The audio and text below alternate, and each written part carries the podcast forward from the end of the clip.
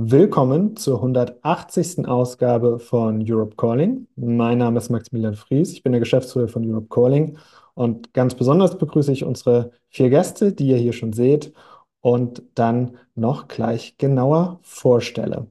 Bevor es aber losgeht, beginne ich wie immer mit ein paar Hausmitteilungen. Das kennt ihr schon. Wenn ich dann meine PowerPoint finde, hier ist sie.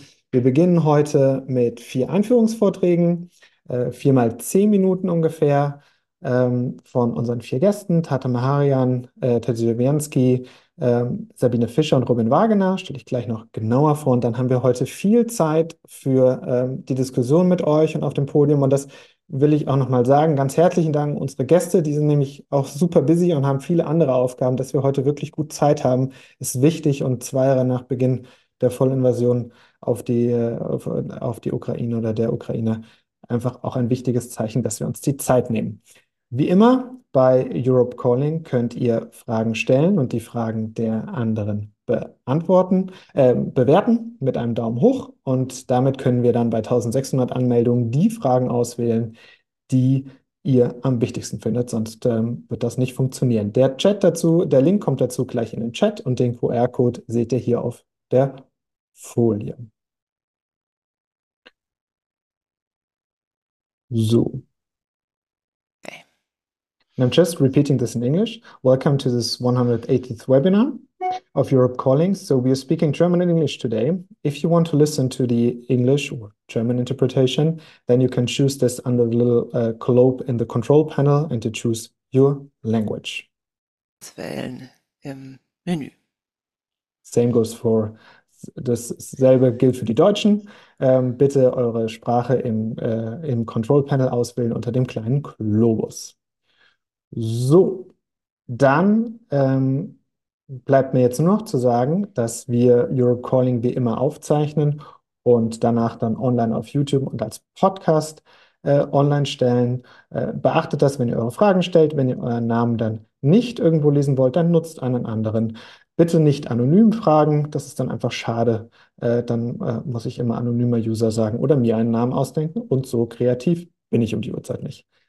Herzlichen Dank. Wir beginnen jetzt mit Tata Macharian. Sie ist Gefechtssanitäterin in einem freiwilligen Bataillon aus der Region Donetsk und Advocacy Officer am Internationalen Zentrum für den ukrainischen Sieg oder International Center for Ukrainian Victory.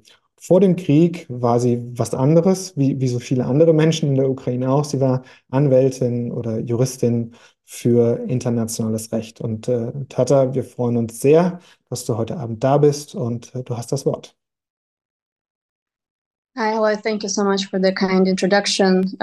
Hallo und vielen Dank äh, für die äh, tolle Einladung. Ich verstehe zwar Deutsch, aber ich bin nicht so gut im aktiven Deutschen und deswegen möchte ich mich äh, schon vorab dafür entschuldigen, dass ich Englisch sprechen werde. Zunächst einmal vielen Dank vor allem auch für das Interesse und es ist in der Tat eine große Ehre, hier heute dabei sein zu dürfen. Ich muss sagen, ich bin ja derzeit äh, als Gefechtssanitäterin tätig äh, und ich bin zuständig vor allem für die Evakuierung. Aber das ist nicht wirklich mein Beruf. Ich bin tatsächlich ähm, Anwältin für internationales Recht oder Juristin für internationales Recht. Und ich, Recht. Und ich bin immer der Überzeugung gewesen, dass solche völkerrechtlichen Normen auch eine Bewandtnis haben und dass sie äh, Geltung benötigen und überall eingehalten werden müssen. Das haben wir, glaube ich, auch als Lehrer aus dem Zweiten Weltkrieg gelernt. Und man sieht ja, was auch äh, Kriegsverbrechen anrichten. Äh, das ist alles nicht akzeptabel und man äh, sollte eigentlich davon ausgehen, dass so etwas nie wieder eintritt. Aber Russland versucht jetzt den Status quo zu verändern und wieder zu beweisen, dass das Völkerrecht einfach nur das Recht des Stärkeren ist.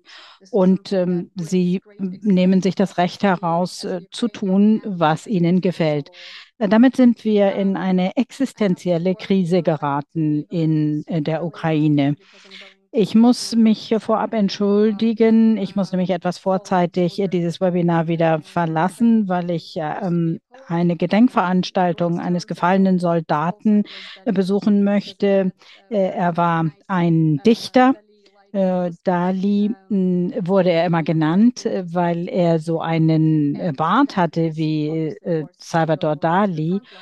Und er musste an der Front kämpfen und nach einem, einem langen Dienst an der Front ist er nun leider auch gefallen. Und ich möchte tatsächlich zu seinem Gedenken auch an dieser Veranstaltung äh, teilnehmen, um ihn zu würdigen als äh, Kriegshelden.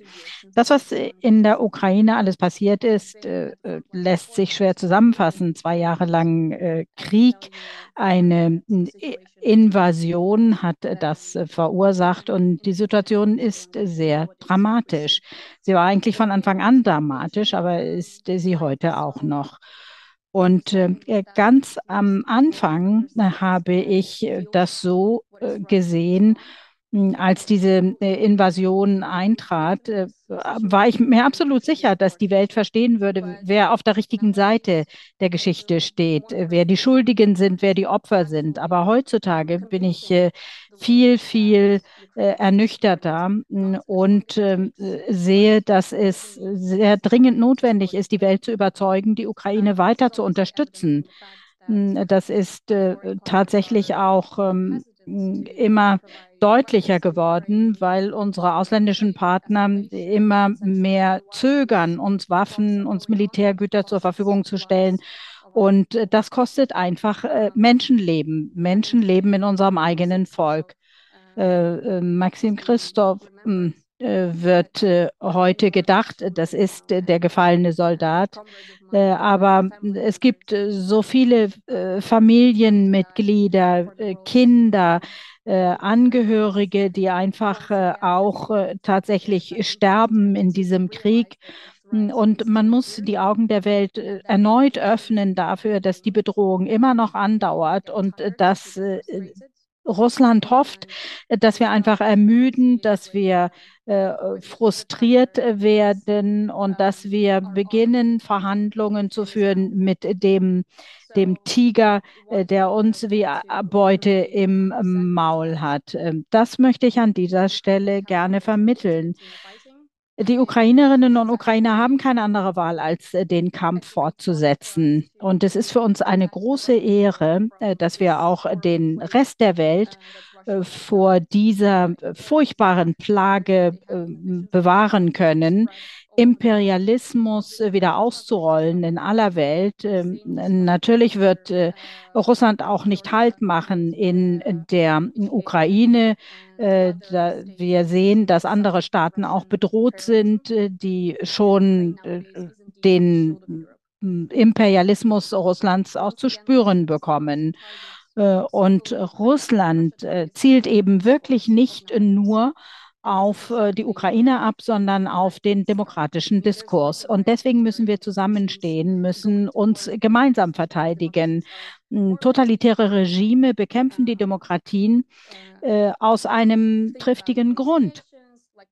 Äh, die, äh, die Verhandlungen, die wir geführt haben, Minsk I, 2, 468, es spielt eigentlich überhaupt gar keine Rolle. Wir müssen uns immer wieder klar machen, wir kämpfen gegen einen ganz starken Gegner äh, und da muss man auch äh, verhältnismäßig starke Maßnahmen ergreifen, um das aufzuhalten. Äh, für uns ähm, muss es der Sieg sein und der hat zwei Dim Dimensionen. Einmal äh, die Wiederherstellung äh, der Achtung äh, des Völkerrechts äh, insbesondere auch äh, das Verbot der Verwendung von Gewalt. Äh, dann ähm, die Beendigung von äh, Kernkraft oder nuklearem Terrorismus, äh, die Rückgabe der Krim Äh, und auch das ist äh, dem Völkerrecht geschuldet. Das ist nicht einfach nur eine Sentimentalität. Irgendwann hat äh, Russland illegalerweise einen Teil des ukrainischen Hoheitsgebietes annektiert. Und das muss zurückgegeben werden. Und dann muss die Demokratie gesichert werden. Das heißt, die Grundsätze, die wir haben, äh, die wir an künftige Generationen weitergeben wollen. Man braucht ja nur hinzuschauen, was autoritäre Regime tun. Das ist keine Antwort. Und damit dieser Sieg tatsächlich eintreten kann, damit wir nicht mehr Tote zu beklagen haben, nicht weiter sterben, da müssen wir wirklich äh, eine äh, totale äh, Militärhilfe bekommen. Wir brauchen Drohnen, wir brauchen Mittelstreckenraketen, wir brauchen Technologie. Wir brauchen die moderne Technologie. Hier geht es nicht mehr um Soldaten gegen Soldaten, um, äh, um äh, Bodengefechte. Äh, die Russen schaffen ganz einfach ein sozusagen eine, eine Masse, einen Wall an, an Gefechtsstellungen und das können wir nicht überwinden aus eigener Kraft. Und deswegen brauchen wir eine technologische Überlegenheit.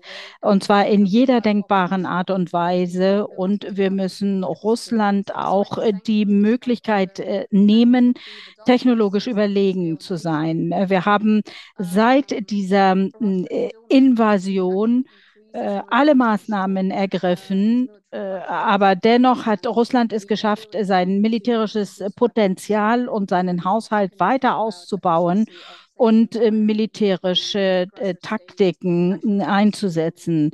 Äh, der Angreifer äh, konnte sich also weiter stabilisieren und äh, konnte weiter wachsen. Äh, an dieser Stelle möchte ich äh, der deutschen Regierung und auch dem deutschen Volk danken für die klare Position, dass äh, dem ukrainischen Volk geholfen werden muss. Auch die Forderung von Kanzler Scholz an andere europäische Länder, die Ukraine zu unterstützen, wurde bei uns vernommen. Äh, aber Nordkorea alleine hat Russland mehr Militärhilfe geboten, als die gesamte äh, freie Welt äh, für die Ukraine äh, zur Verfügung gestellt hat.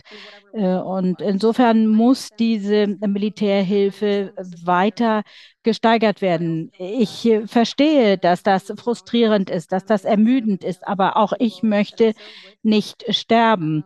Und ich möchte nicht, dass immer wieder nur Gedenkfeiern stattfinden. Ich weiß auch, ich bin mir bewusst, dass ich durchaus eine der nächsten sein kann, eines der nächsten Opfer, wenn jetzt nicht in Bälde etwas äh, passiert. Äh, äh viele der gefallenen äh, äh, Helden des ukrainischen Krieges haben keine Kinder und viele sind im Grunde genommen einer, aus einer Generation, die dann völlig vernichtet wird. Ich komme selbst aus der Region Donetsk.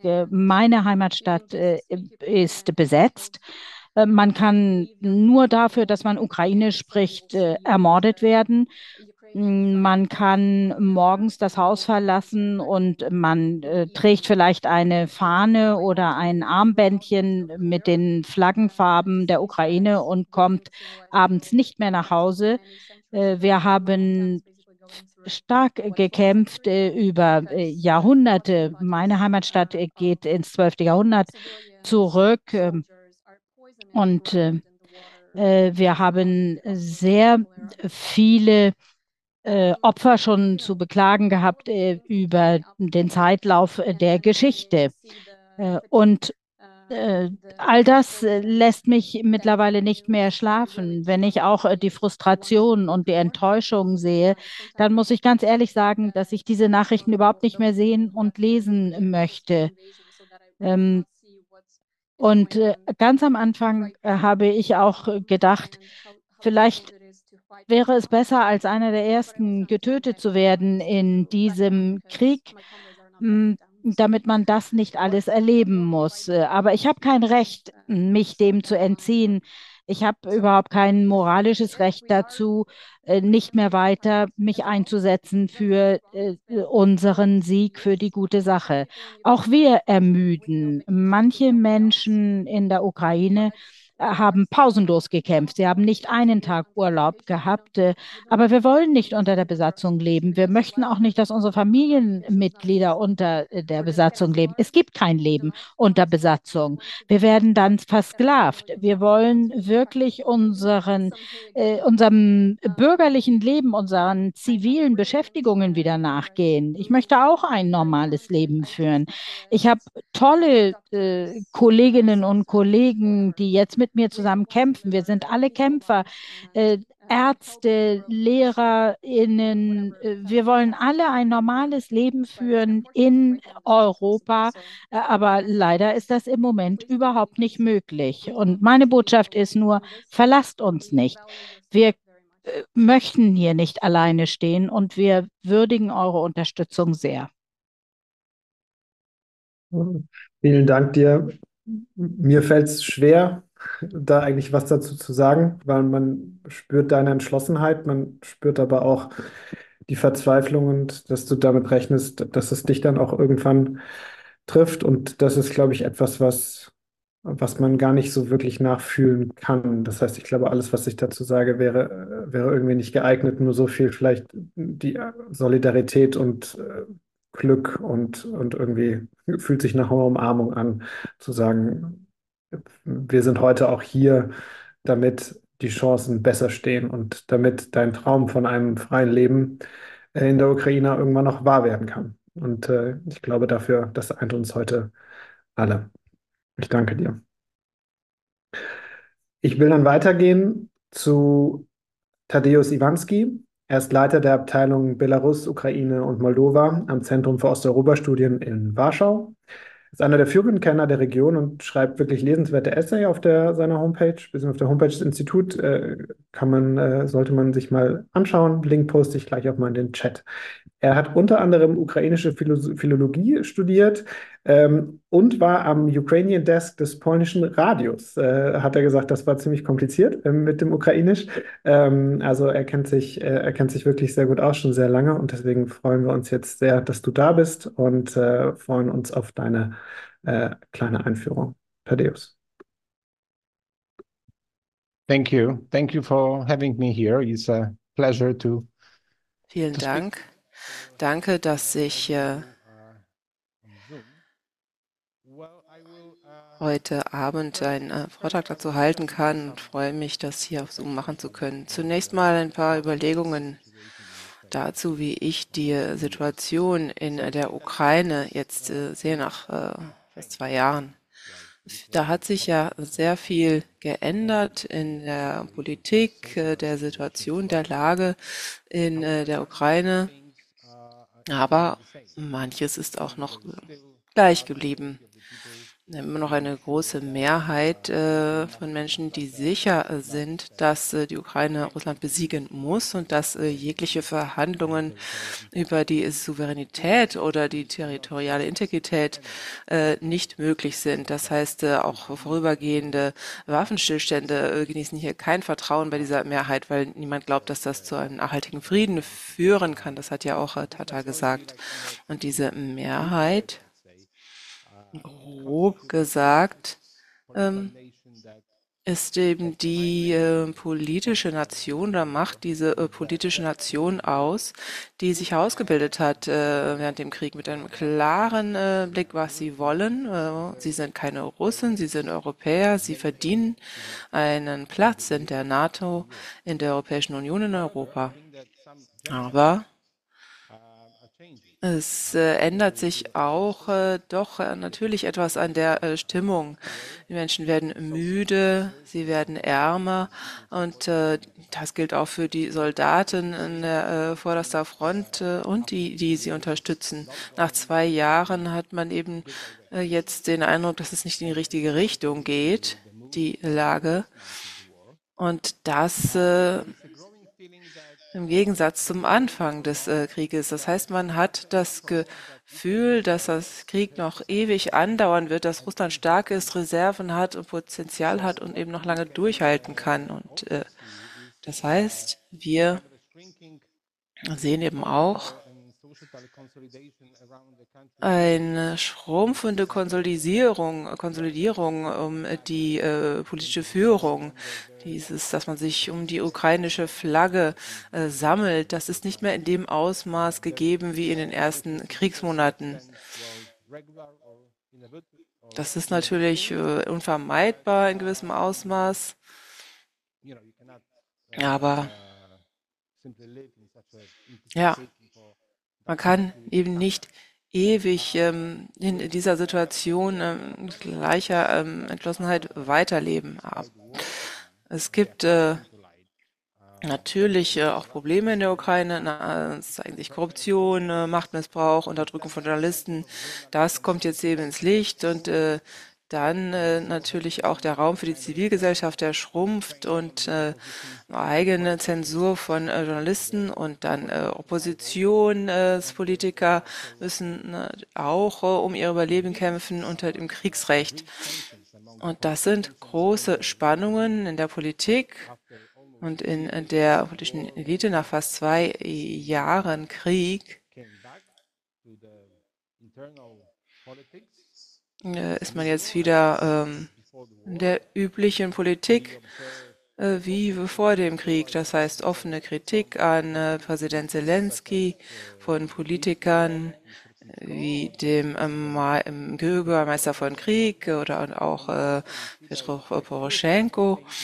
Und wir sehen äh, diese politische Denke und das Handeln von ähm, Präsident Zelensky auf der anderen Seite. Ein ähm, Beispiel ist, dass er den ähm, General Saluzny entlassen hat. Das war rein politisch motiviert, denke ich, weil eben die Beziehungen äh, zum Präsidenten immer schlechter wurden des Generals. Und äh, wo liegen jetzt die Hauptherausforderungen? Wenn das Hauptziel für die Ukraine, da ähm, stimme ich mit Tata überein, ist natürlich die Russen aus dem Land zu werfen, im Grunde. Und um das zu erreichen, muss eben mehreres erreicht werden. Die Ukraine äh, braucht ausreichend Waffen, äh, Munition, äh, Militärgerät, um die Russen abwehren zu können und die Technologie dazu. Und sie brauchen mehr externe finanzielle Hilfe, um auch äh, soziale und zivile Ausgaben, in diesen Ausgaben noch nachkommen zu können. Das ist ganz wichtig für die soziale Stabilität und damit die Ukraine äh, die äh, Gelder auch äh, verwenden kann, die sie über Steuern einnehmen, äh, für ihre Militär verwenden können. Und außerdem äh, muss natürlich auch eine entsprechende Mobilisierung von weiteren Truppen erforderlich, denn äh, es mangelt nicht nur an Waffen und Munition, sondern eben auch an äh, Soldaten in der Ukraine. Und der Sieg der Ukraine, warum ist er für uns so wichtig? Für den Westen, Polen, äh, dem Baltikum insbesondere. Und ich sehe es so. Ich, Russland wird nicht aufhören. Die Wahrnehmung des Kremlins ist ja, der Krieg findet in der Ukraine statt, aber es geht nicht nur um die Ukraine dabei. Und es ist nicht nur ein Krieg gegen die Ukraine. Das Ziel der Russen ist hier nicht nur die Ukraine zu erobern, sondern die Sicherheitsarchitektur in Europa umzukehren, grundlegend zu ändern. Das ist auch kein Geheimnis. Diese Ziele hat der Außenminister damals im Dezember 2021 schon ganz klar angekündigt, drei Monate vor der Invasion. Kurz gesagt, äh, die drei wichtigsten äh, Ziele des russischen Staates waren, äh, dass Osteuropa eine wieder zur russischen Einflusssphäre wird, einschließlich Ukraine und Moldau natürlich, dass Mitteleuropa, also Polen, Tschechische Republik, Ungarn, und äh, das Baltikum eine, zu einer Sicherheitspufferzone werden und dass in den neuen NATO-Mitgliedstaaten keine US-Truppen mehr stationiert sind. Also das ist das, was Russland immer noch möchte vom Westen, insbesondere von den USA. Deswegen ähm, so wie Putin es sagt, ist äh, Russland im Krieg mit dem Westen, weil der Westen die grundlegenden Sicherheitsinteressen Russlands unterminiert, indem äh, die NATO erweitert, die EU erweitert und das eben ähm, ähm, Ländern, die äh, früher äh, zum äh, russischen Zarenreich und der Sowjetunion gehört haben. Und das möchte der Kremlin, diese Entwicklung möchte der Kremlin wieder umdrehen, denn davon fühlt sich der Kremlin bedroht. Und deswegen ist man dort der Ansicht, dass es eigentlich gar nicht gegen nur die Ukrainer in der Ukraine geht. Denn die äh, russische Propaganda besagt ja, dass Ukrainer eigentlich Russen sind, sondern es geht gegen die westlichen äh, Staaten. Die, wenn die Ukraine fällt, auch weil wir eben nicht genug solide Unterstützung leisten, äh, finanzieller Natur oder militärischer, dann kann äh, Russland eben zum Ergebnis kommen, der Westen ist schwach, äh, uneinig, nicht bereit, eine Konfrontation zu überstehen und dann kann Russland weitermachen. Und ich denke, dass äh, Putin jetzt schon so denkt. Er beobachtet unser Zögern, äh, was eben die Hilfe für die Ukraine angeht, dass man da über mögliche Friedensdeals spricht, dass äh, Hilfspakete für die Ukraine blockiert werden, wie im Dezember letzten Jahres in der EU die Ukraine-Fazilität. Ähm, da wenn man auch natürlich äh, zum Kongress in den USA blickt. Und wenn Putin hier erfolgreich ist in der Ukraine, denke ich, wird er weitermachen in Richtung äh, baltische Staaten, Richtung Polen mit anderen Instrumenten, ja, Cyber, äh, Hybridangriffe oder Kinetik, im schlimmsten Fall militärisch, um seine Ziele zu erreichen, um uns einzuschüchtern, damit wir uns äh, zu Konzessionen bereit erklären. Deswegen äh, ist es so, dass wir in Polen äh, mit äh, Nachbarn, wir sind ja Nachbarn so Kaliningrad und äh, Belarus und die baltischen Staaten. Deswegen sind wir so äh, verängstigt, dass Russland gewinnen könnte. Und deswegen haben wir der Ukraine so viel geholfen und deswegen mobilisieren wir unsere Verbündeten in Deutschland, Frankreich, den USA, mehr auszugeben fürs äh, Militär und der Ukraine hier mehr zu helfen. Denn das ist für uns der beste Weg, Russland abzuschrecken. Vielen Dank.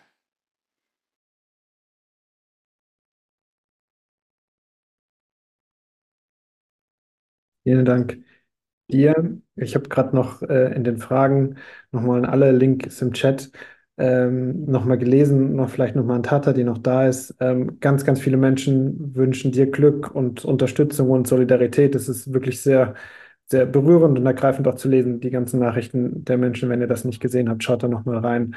Es ist wirklich, ähm, ja, da sind äh, sehr, sehr viele Leute, die äh, den, die Anteilnahme äh, teilen. So, das will ich noch sagen und ähm, geht gerne in die Fragen, lest mal durch, während ihr zuhört und äh, bewertet das mit einem äh, Daumen hoch, damit wir da äh, ein bisschen eine Sortierung reinbekommen. Äh, wir haben dann wirklich viel zu besprechen nach zwei Jahren und Jetzt will ich weitergeben an Sabine Fischer. Ähm, Sabine Fischer war äh, ist beim, beim, bei der Stiftung Wissenschaft und Politik in, in Berlin da äh, Senior Fellow ähm, in der Arbeitsgruppe Osteuropa und Eurasien. Und äh, äh, Sabine Fischer war bei unserem allerersten Ukraine-Webinar vor ja, zwei Jahren dabei. Da war, standen die Truppen, die russischen Truppen noch äh, in Kiew, vor Kiew. Äh, und wir haben darüber geredet, wie es weitergehen kann. Und sie ist jetzt wieder hier und deswegen irgendwie freue ich mich, irgendwie auch nicht. Also es, ist immer so ein, ein, ein geteiltes Gefühl, aber ähm, Sabine Fischer hat auch äh, gerade im, im, September ein Buch rausgebracht, das ich sehr, sehr spannend fand zu lesen. Und das will ich hier auch einfach äh, sagen, weil es, glaube ich, wirklich auch lesenswert ist. Das heißt, und das ist ein langer Titel, aber ich glaube, er trifft, es passt sehr gut, äh, fasst alles sehr gut zusammen. Die chauvinistische Bedrohung, Russlands Kriege und Europas Antworten Putins Autokratie, Nationalismus und Sexismus zerstören die Ukraine und bedrohen liberale Demokratie und Freiheit weltweit. Und da sind ganz, ganz viele Aspekte drin. Ich glaube, auf einige wirst du, wirst du jetzt eingehen. Auf, auf viele andere haben wir dann vielleicht noch Zeit, auch in der Diskussion dann nochmal noch mal einen Blick zu werfen. Sabine Fischer, schön, dass du da bist. Du hast das Wort. Ja, vielen Dank. Ähm, ich freue mich auch, obwohl Freude tatsächlich ähm, ein gemisch, es ist ein gemischtes Gefühl, auch auf die letzten zwei Jahre zurückzublicken, auch an die Veranstaltung damals zurückzudenken als wir alle noch unter diesem wahnsinnigen Schock standen, ähm, aber eben noch nicht wussten, wie lange dieser Krieg dauern würde. ähm, also vielen Dank für die Einladung. Ich finde, die Anzahl der Anmeldungen, die Anzahl der Menschen, die jetzt zuschauen, das ist für mich ähm, zumindest ein sehr ermutigendes Zeichen, weil es einfach zeigt, dass das Thema nicht verschwunden ist. Ja, und das konnte man im letzten Herbst vor allen Dingen, hatte ich schon Sorge, dass, ähm, dass der Krieg gegen die Ukraine und die Situation in der Ukraine, das Leiden der Menschen in der Ukraine Gefahr läuft, in den Hintergrund zu geraten. Ähm, aber im Moment bin ich da eigentlich wieder zuversichtlicher, dass das nicht vergessen wird hier. Ähm, ich möchte mich ein bisschen stärker auf Russland konzentrieren, ähm, Russland in, in diesen Krieg und äh, auf den Kriegsverlauf aus russischer Perspektive und einsteigen mit ein paar Gedanken zu den Zielen und Strategien ähm, dieses russischen, dieses Putin-Regimes, das ich tatsächlich als chauvinistisch bezeichne. Ja, also es führe ich jetzt nicht aus im Einzelnen, aber Chauvinismus begreife ich eben auch im Buch als sozusagen Kombination von imper aggressivem Imperialismus und, und Nationalismus, Sexismus, der für dieses Regime eine enorm große Rolle spielt und eine wirklich eine Herrschaftssäule in Russland ist, und Autokratie. Ähm, alles Elemente, die mit in diesen Krieg geführt haben. Aber jetzt konzentriere ich mich ein bisschen stärker auf ähm, eben diese, diese Ziele und Visionen, die, die, die, die Putin und sein Regime ähm, dazu gebracht haben, diesen Krieg zu beginnen, 2014 und dann die, äh, den großen Krieg 2022. Und ich gebe Tadeusz völlig recht. Ähm, also wenn man sich nach den Zielen und Visionen dieses russischen Regimes fragt, dann muss man wirklich eigentlich nur diese beiden Vertragsentwürfe anschauen, die das russische Außenministerium im Dezember 2021 veröffentlicht hat. Ähm, da steht das eigentlich alles genau drin. Tadeusz hat es äh, ausgeführt. Also es ging da wirklich um die, es war ein, ein diplomatisches Ultimatum, das äh, die russische Seite des Putin dem Westen damals gestellt hat, der NATO und den USA. Und es ging um die Wiederaufteilung de, Europas in eine stark geschrumpfte amerikanische Einflusszone und eine deutlich angewachsene russische Einflusszone, zu der natürlich auch die Ukraine ähm, und Moldau. Aber wenn man sich die Vertragstexte oder diese Entwurfstexte anschaut, eben auch ähm, die Staaten des Warschauer Paktes, also auch Polen, also auch die baltischen Staaten und so weiter und so fort ähm, gehören sollten. Ähm, das war, und es ging natürlich vor allen Dingen, das hat Tadeusz auch erwähnt, um den Rückzug der USA, den weitgehenden Rückzug der USA aus Europa. Das ist die strategische Vision. Das war ein Ultimatum damals 2021, dass Putin ähm, dachte, den Westen stellen zu können, den, den USA stellen zu können, nach, nach diesem sehr chaotischen ähm, Abzug aus Afghanistan. Das hat in Moskau sehr, sehr großen Eindruck gemacht.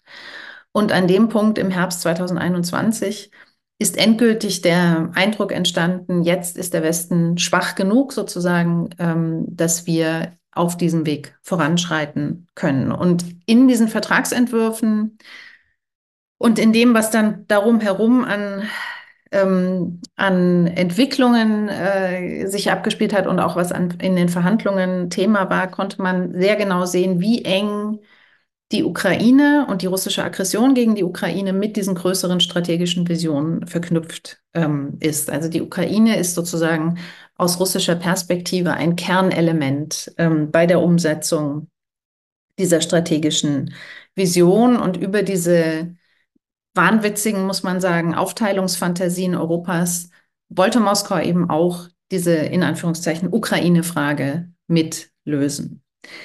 Ähm, es gab dann Verhandlungen, da werden sich viele auch noch dran erinnern, intensive Verhandlungen im Januar und in der ersten Februarhälfte 21. Die scheiterten daran, dass ähm, Wladimir Putin alle Versuche, ähm, über die Vertragsentwürfe, auch über die Truppenaufmärsche, die stattgefunden haben an der ukrainischen Grenze 2021, ins Gespräch zu gehen, abgeblockt hat. Ähm, er ist damals nicht von seinen Maximalforderungen abgewichen.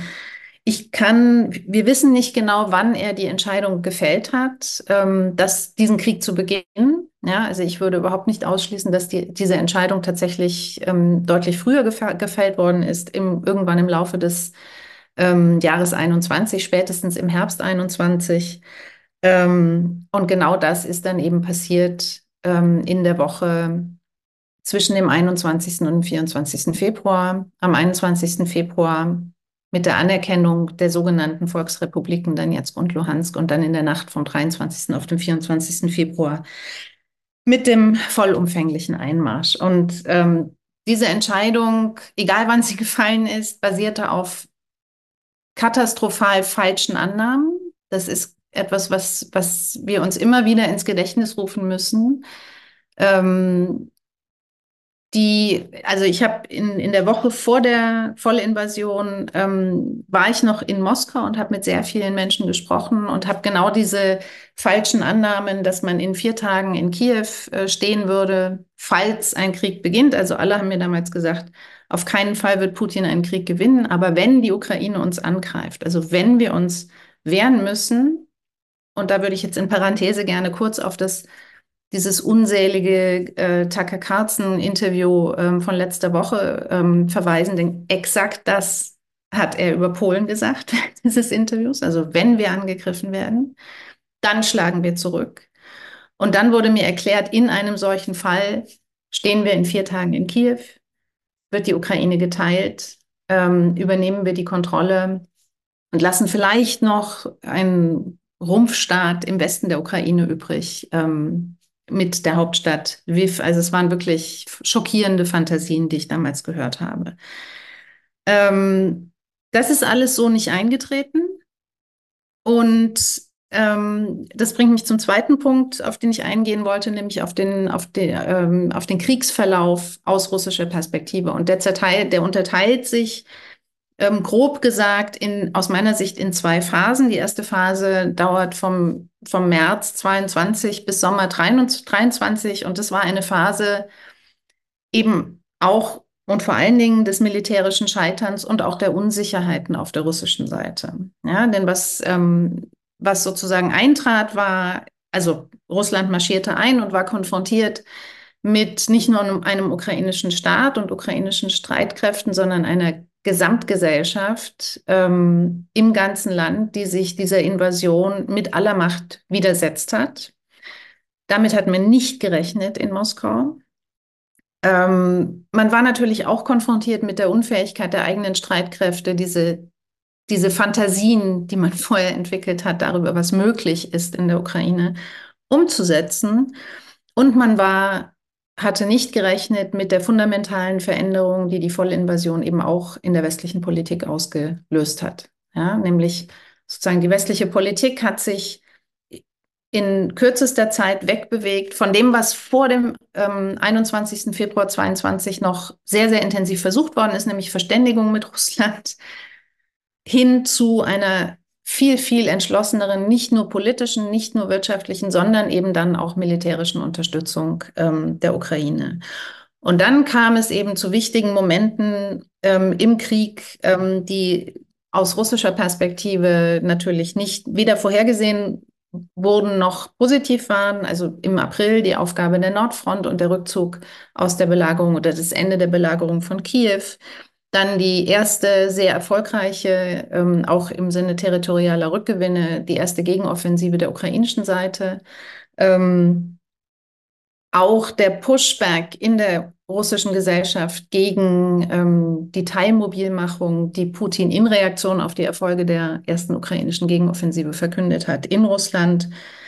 Und ich würde diese Phase tatsächlich ziehen über den Winter 2022, 2023, in dem es Russland eben nicht gelungen ist, durch, Luft, durch den Luftkrieg gegen die Ukraine, gegen die kritische, gegen die zivile Infrastruktur, ähm, den Widerstandswillen äh, der ukrainischen Bevölkerung zu brechen, in dem Russland Abnutzungsschlachten vor allen Dingen in Bachmut ähm, führen musste. Und in dem sich der Konflikt aufgebaut hat, an den, sich, an den Sie sich alle erinnern werden, zwischen ähm, dem russischen Verteidigungsminister und den Streitkräften einerseits und ähm, dem, dem äh, Chef der äh, Söldnertruppe Wagner, Jewgeni Prigozhin, andererseits. Das hat zu einer Menge Verunsicherung geführt, bis hin zur Meuterei der Wagner-Truppe ähm, im Juni 2023. Also eine Phase, in der die russische Kriegsführung nicht erfolgreich war und in der tatsächlich auch der, der Krieg immer wieder innenpolitisch auch durchgeschlagen hat und zu Verunsicherungen geführt hat. Und diese Phase wurde dann abgelöst im Sommer 23 durch etwas, was ich als Rekonsolidierung bezeichnen würde oder Konsolidierung, sowohl ähm, im Kriegsverlauf aus russischer Perspektive als auch innenpolitisch. Es setzt ein mit der Ermordung Prigozhins. Ähm, im August, die natürlich auch ein sehr starkes Signal an andere Elitenteile war. Was passiert, wenn man ähm, von der, der Linie des Kremls abweicht? Es ist Russland 2023 gelungen, auch die wirtschaftlichen, die schlimmsten wirtschaftlichen Effekte oder ähm, Folgewirkungen einerseits des Krieges, andererseits auch der westlichen Sanktionen abzufedern.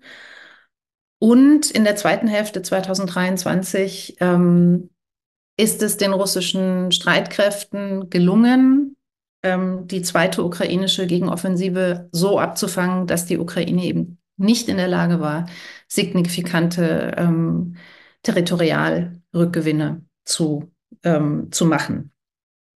Also es gibt immer noch keine signifikanten Erfolge dieser russischen Kriegsführung, aber der Kriegsverlauf hat sich eben stabilisiert aus russischer Perspektive. Und das ist sehr elementar auch für die innenpolitische, für die Regimestabilität in Russland. Und das wiederum ist sehr, sehr wichtig aus Perspektive des Putin-Regimes im Hinblick auf die jetzt anstehende sogenannte Präsidentschaftswahl. Also ich setze den Begriff ganz bewusst in, in Anführungszeichen, weil das natürlich keine, also es hat nichts mehr mit einer demokratischen Wahl ähm, zu tun. Ähm, aber Regimestabilität ist in diesem Zusammenhang eben unglaublich wichtig. Also um das abzuschließen, möchte ich einfach nochmal betonen, es gibt eine enorm enge Verknüpfung zwischen dem Kriegsverlauf und der Regimestabilität im Inneren ähm, Russlands. Und was passiert ist im Jahr 2023, spätestens nach dieser Phase der, ähm, der Unsicherheit und der Instabilität, ist, dass aus dem Kriegsverlauf eben auch die russische Seite, das russische Regime Schlussfolgerungen gezogen hat, der Gestalt, dass sie begonnen hat, die eigene Gesellschaft auf einen langen Krieg ähm, vorzubereiten. Ja, und damit haben wir eine weitere Verknüpfung zwischen ähm, dem, der Daseinsform dieses Regimes und der Fortdauer des Krieges. Ich möchte ganz kurz eingehen auf die internationale Dimension dieses Krieges, weil die sehr wichtig ist. Es hat auch viel mit der Dauer des Krieges zu tun, dass diese internationale Dimension ähm, entstanden ist, wenn man so will. Ähm, das hat vor allen Dingen zwei Aspekte. Den einen hat Herr Deo schon angesprochen, nämlich die Tatsache, dass Russland aus eigener Perspektive eben keinen Angriffs- oder das sozusagen das Propagandanarrativ des russischen Regimes ähm, sozusagen eben nicht von einem Angriffskrieg gegen die Ukraine spricht, sondern letztendlich von einem Verteidigungskrieg gegen ähm, eine angebliche westliche Aggression gegen Russland. Ähm, also Russland, die russische Seite verortet diesen Krieg tatsächlich auf der internationalen Ebene im Verhältnis mit dem Westen. Das ist das dominante russische Narrativ ähm, seit dem eigentlichen Kriegsbeginn 2014 und dieses Narrativ ist in immer weitere Extreme fortgetrieben worden, ähm, vor und nach dem Beginn des Großen Krieges 2022. Und damit, ähm, und das ist auch immer wieder sichtbar geworden, kann eine Beendigung des Krieges aus Perspektive des Regimes, aus Putins Perspektive eben auch nur auf dieser Ebene ähm, stattfinden.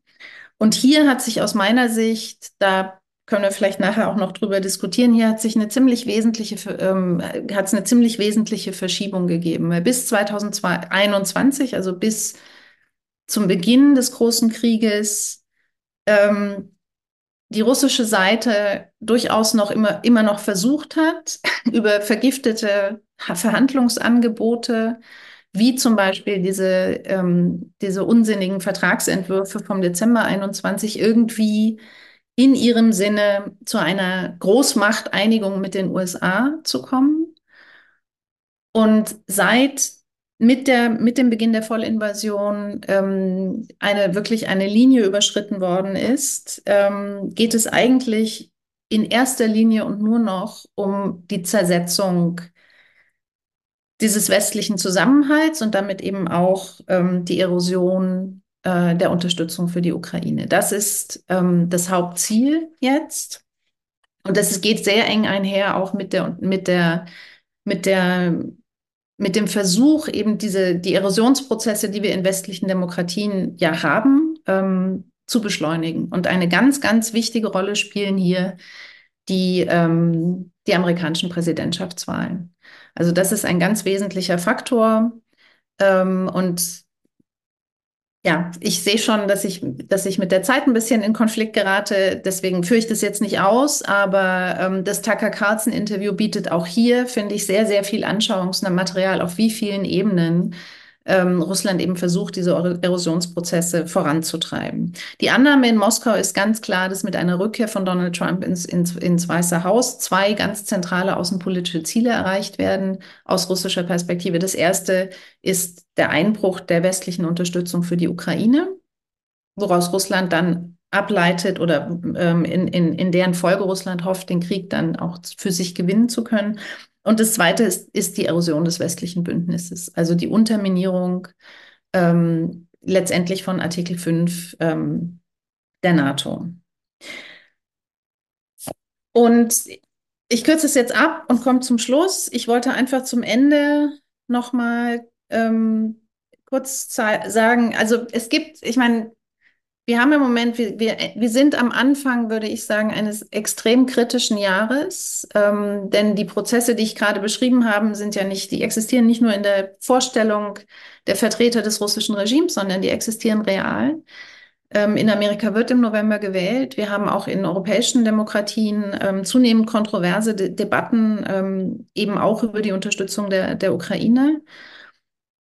Und ich muss leider sagen, dass die weitere Entwicklung offen ist. Und ich sehe im Wesentlichen drei Szenarien, die alle drei möglich sind. Ähm, das eine ist die Fortdauer des Abnutzungskrieges, so wie wir jetzt haben. Also die, das würde eben auch bedeuten, dass die westliche Hilfe der, der Ukraine weiterhin zwar hilft, ähm, zu überleben, aber nicht den Krieg zu gewinnen. Das zweite Szenario wäre, ist, dass die Ukraine tatsächlich beginnt, den Krieg zu gewinnen und dadurch auch das Putin-Regime innenpolitisch so unter Druck gerät, dass sich dort eben auch ähm, Einschätzungen verändern und möglicherweise es zu Verhandlungen kommen kann, in die die Ukraine dann aus einer starken Position gehen kann. Das wäre aus unserer Perspektive sicherlich das am wünschenswertendste Szenario.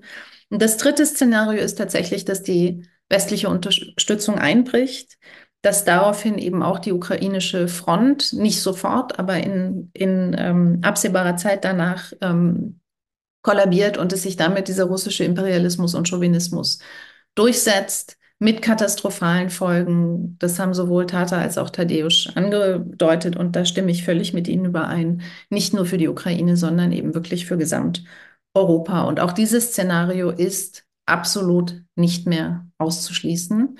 Das möchte ich am Ende einfach nochmal ganz deutlich betonen. Und wir können auch überhaupt nicht ausschließen, dass dieses erste Szenario des, des Abnutzungskrieges möglicherweise, ohne dass wir es richtig merken, übergeht in das dritte Szenario, ähm, das eine Niederlage der Ukraine nach sich ziehen würde. Und darüber sollten wir sehr, sehr genau nachdenken, denn die Folgen für uns wären ähm, immens. Vielen Dank.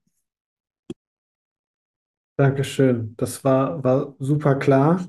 Ähm, Ja, ganz, ganz viele Themen auch aufgemacht, die wir gleich in den Fragen und die auch viele Fragen dann jetzt schon äh, berührt haben. Das heißt, äh, stellt gerne weiter eure Fragen, bewertet die Fragen der anderen. Wir gehen da gleich nochmal rein, ein bisschen systematisch und greifen nochmal äh, einiges auf. Jetzt will ich ähm, übergeben an Robin Wagener. Er ist ähm, äh, Bundestagsabgeordneter für Bündnis 90 Die Grünen, ist der Vorsitzende der deutsch-ukrainischen Parlamentariergruppe, ähm, war wie Sabine Fischer und Tadeusz Iwanski auch letzte Woche, denke ich, in, in, in der Ukraine ähm, dort, dort äh, und, und wird uns vielleicht äh, jetzt einmal äh, davon berichten und auch davon berichten, ähm, wie er die deutsche, die europäische Unterstützung sieht, wie er die Situation in der Ukraine sieht. Lieber Robin, schön, dass du wieder da bist. Wir haben vor, vor vier oder sechs Wochen, warst du acht Wochen, warst du bei uns im Europe Calling. Da ging es um Armenien und Aserbaidschan und Bergkarabach. Das ist nämlich deine andere Funktion als Koordinator äh, für, für den Bereich. Und jetzt bist du hier zur Ukraine. Ähm, sind gespannt, was du zu sagen hast. Ja, danke schön. Ähm, ich finde es auch wichtig, dass wir uns genau jetzt in dieser Zeit intensiv damit beschäftigen, was in der Ukraine los ist.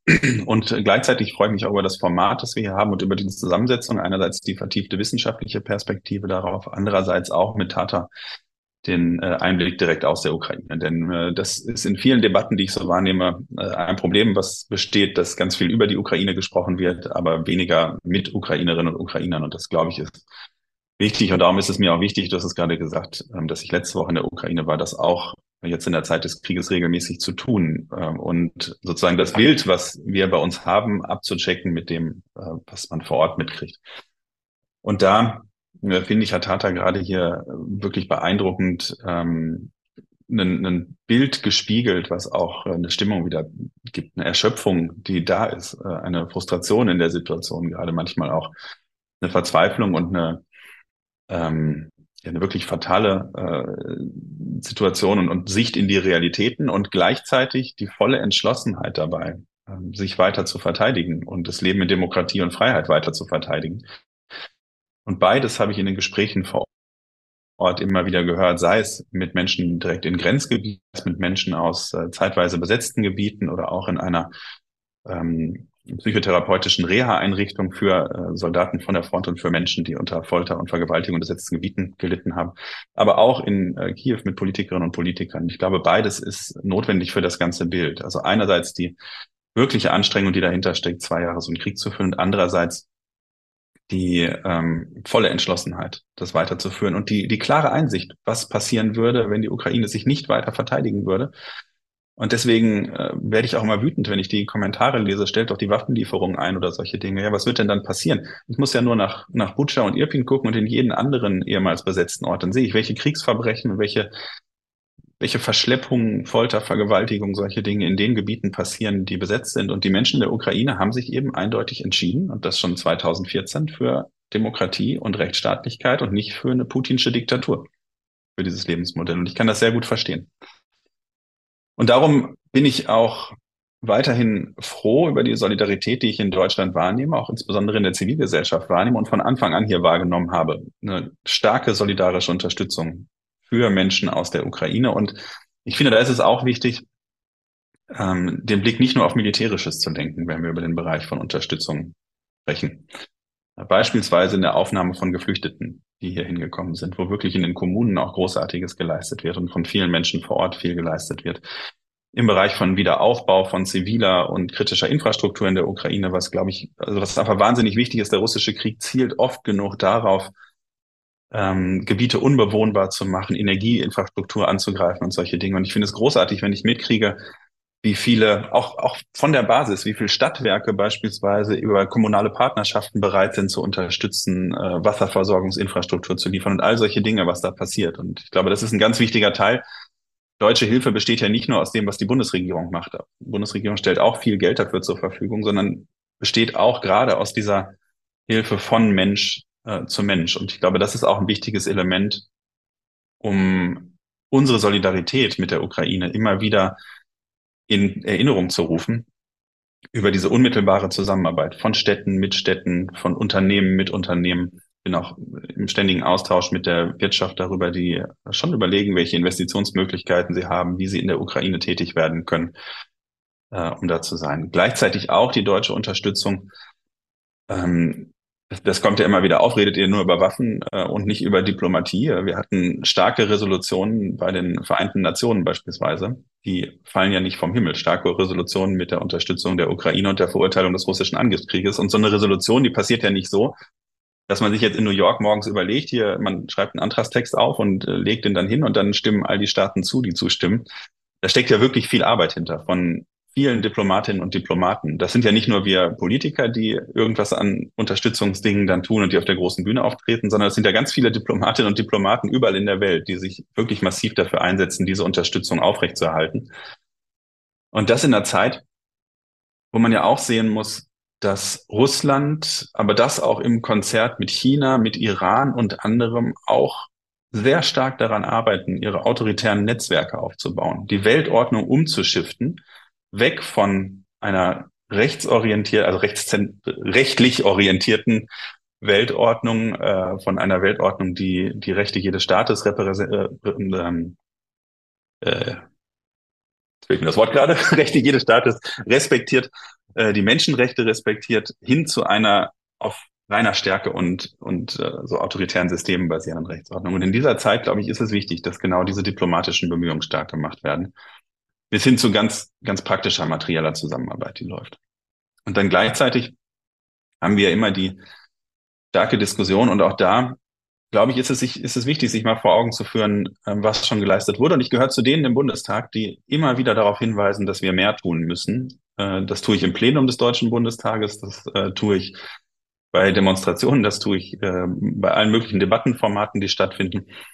Also immer wieder darauf hinweisen, dass wir mehr tun müssen. Aber ich glaube auch, dass schon tatsächlich eine ganze Menge ähm, getan wurde was man manchmal gar nicht so stark wahrnimmt. Und als ich jetzt in der Ukraine war, habe ich schon deutlich gehört, dass wahrgenommen wurde, dass der Deutsche Bundestag gerade den Beschluss gefasst hat, die Hilfe für die Ukraine von vier auf sieben Milliarden Euro aufzustocken. Und das in einer Zeit, wo wir die Signale aus den USA kriegen, die wir ja alle kennen. Also ich, und das in einer Zeit, wo die Haushaltslage bei uns so ist, wie sie ist.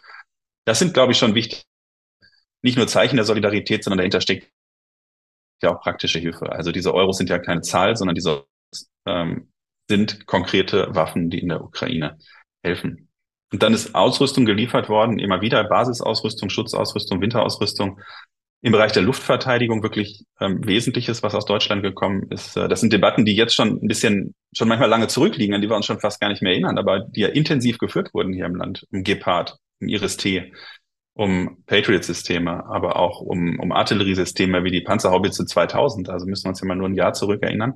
Das waren wesentliche Diskussionen geführt wurden im Bereich der Infanterie, wo Unterstützung geleistet wurde ähm, mit äh, Schützenpanzern, mit den Kampfpanzern für den, den Bodenkampf, der notwendig ist. Also da ist, ist viel getan worden und das höre ich immer wieder. Deutsche Waffen, so paradox das klingt, retten auch Leben und stärken die Verteidigungsfähigkeit der Ukraine gegen die Diktatur.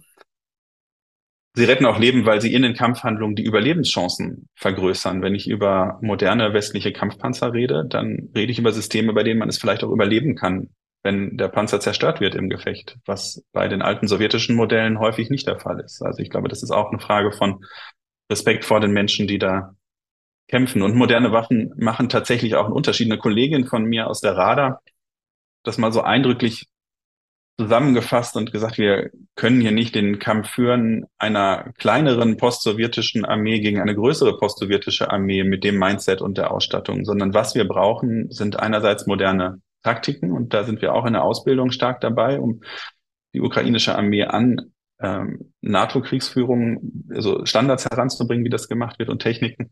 Und andererseits äh, eben mit der modernen Technik, die dabei ist. Ich finde, das muss man sich vor Augen führen, aber gleichzeitig natürlich die Frage, die damit verbunden ist, reicht das, was wir gemacht haben, wenn man das immer anführt, was wir alles getan haben? Und da bin ich klar überzeugt, nein, das reicht nicht, was wir ähm, getan haben. Und es war viel zu oft so zögerlich. Und ich finde, das ist ein Teil der Ehrlichkeit, ähm, der dazugehört, wenn wir jetzt auch in der Rückschau betrachten, all diese Lieferungen und Leistungen, die gemacht wurden wir schauen oft auf den, äh, auf die Offensive im letzten Jahr und sind dann frustriert, dass nicht die Erfolge gezeigt wurden, die äh, viele sich erhofft hatten, die vielleicht auch zu groß ausgemalt wurden, aber die viele sich erhofft hatten. Und wenn ich dann schaue, woran liegt das, dann hat das auch damit zu tun, dass die westliche Unterstützung gerade bei den Kampf- und Schützenpanzern sehr lange gedauert hat, bis die Entscheidungen dafür da waren und bis dann die Lieferungen da waren. Das wiederum führte dazu, dass äh, die russischen Besatzungskräfte sich in Verteidigungsstellungen verschanzen können. Und das kostet Leben und das verhindert das Vorrücken, das verhindert das Befreien von Gebieten. Das kostet Leben in den besetzten Gebieten durch die Verbrechen, die da begangen wurden. Das kostet Leben bei den Menschen, die die Befreiung machen sollen, bei den Soldatinnen und Soldaten. Und es verhindert eben manchmal genau diese Schritte. Also diese Zögerlichkeit, die oft da drin steckt, die ist ein erhebliches Problem in den Diskussionen, die wir haben. Und ich glaube, ähm, oder ich hätte mir auch gewünscht an manchen Stellen, dass wir noch deutliche Signale äh, und politische Entscheidungen treffen. In Vilnius finde ich es richtig, dass die euroatlantische Integration der Ukraine so stark betont wurde und die NATO-Perspektive der Ukraine. Aber äh, ich hätte mir da noch einen stärkeren stärkere Einladung gewünscht und einen stärkeren Schritt darauf, weil ich bin fest davon überzeugt, dass die Ukraine in die NATO gehört und dass das ähm, letztlich nicht nur die einzige Sicherheitsgarantie ist, die man wirklich verlässlich der Ukraine geben kann, äh, die, sondern also man muss auch viele andere Schritte auf dem Weg dahin machen. Da bin ich voll für und äh, das ist auch wichtig, dass daran gearbeitet wird an diesen Dingen. Äh, das gehört notwendigerweise dazu, aber es muss letztlich zu diesem Ziel führen. Äh, und es stärkt auch unseren Schutz vor dem imperialen, aggressiven Russland, was gesagt wurde. Und dann, ähm, klar, schwebt in der Luft, schweben Waffensysteme in der Luft. Wir führen immer die Diskussion über Einzelwaffensysteme, jetzt gerade im Moment die Taurus-Debatte wieder. Einerseits will ich ganz klar sagen, Taurus ist notwendig für die Ukraine beziehungsweise ob es Taurus ist oder andere Waffen dieser Art, aber jedenfalls weit, äh, weitreichende Waffen dieser Art, die äh, gezielt eingesetzt werden können, sind notwendig, um die Verteidigungsstellung zu überbrücken, um Munitionsdepots auf der anderen Seite angreifen zu können. Ähm, das ist notwendig. Ich bin fest davon überzeugt, Taurus sollte geliefert werden und äh, wir sollten das sinnvollerweise in Kombination mit der ja auch ausstehenden Lieferung von F-16 unserer Partner machen, weil das gleichzeitig die Integration äh, in das System ermöglichen würde ich glaube auch nach allem, äh, was ich mir dazu angeschaut habe, dass ähm, die Bedenken, die oft vorgetragen wurden, und ich finde es sehr sinnvoll, das sorgfältig zu prüfen, am Ende nicht dazu führen, dass man es nicht machen kann. Ich glaube, man braucht weder ein Bundestagsmandat noch gibt es rechtliche Gründe, die dagegen sprechen. Und es ist möglich, die Ukraine daran auszubilden, das alles zu tun. Also ich glaube, wir sollten das tun. Aber was wir auch tun sollten, ist davon wegkommen, Debatten immer auf Einzelwaffensysteme zu beschränken. Ich finde, das Wichtige, was wir eigentlich tun müssen, ist zu schauen, was ist das Ziel des Ganzen. Denn wir führen immer diese Debatten und vergessen, dass ganz wichtige andere Sachen auch stattfinden, auch stattfinden müssen. Die Ukraine braucht dringend mehr Munition beispielsweise. Und das halte ich für eine eigentlich noch wesentlichere Frage, die wir gerade haben, dass wir nachkommen mit der Rüstungsproduktion. Und zwar nicht nur in Europa, sondern auch in den USA. Und all das ist manchmal schwierig im Bereich von medial stark auf ein Thema fokussierten Debatten. Also ich glaube, der breitere Blick wäre wichtig. Und ähm, das bedeutet letztlich eine Diskussion darüber, was ist das Ziel des Ganzen. Ähm, und wenn man klar hat, das Ziel muss sein, äh, der Sieg der Ukraine gegen diesen russischen Angriffskrieg, die Befreiung von Territorien, dann folgen daraus die, die Ableitungen bei einzelnen Waffensystemen. Aber das ist das politische Ziel, was, klar sein muss.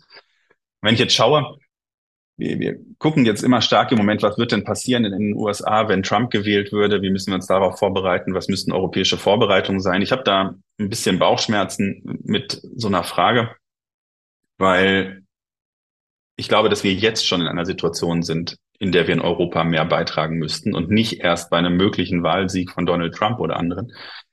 Wir haben jetzt schon eine Situation, in der wir die Blockadesituation im amerikanischen Kongress mitbekommen. Jetzt haben wir die Entscheidung des äh, Senats gehabt. Die Abstimmung im Repräsentantenhaus äh, steht noch aus, aber Unabhängig davon haben wir die ganze Diskussion im Vorfeld mitgekriegt. Wir, ich höre auch von amerikanischen Kolleginnen und Kollegen, die sehr gutwillig in der Unterstützung sind, die ähm, sagen, die Europäer müssten mehr leisten in dem Kontext. Wir haben auch andere Regionen, auf die wir uns konzentrieren müssen. Wir wollen weiter unterstützen, aber wir brauchen noch mehr europäisches Engagement.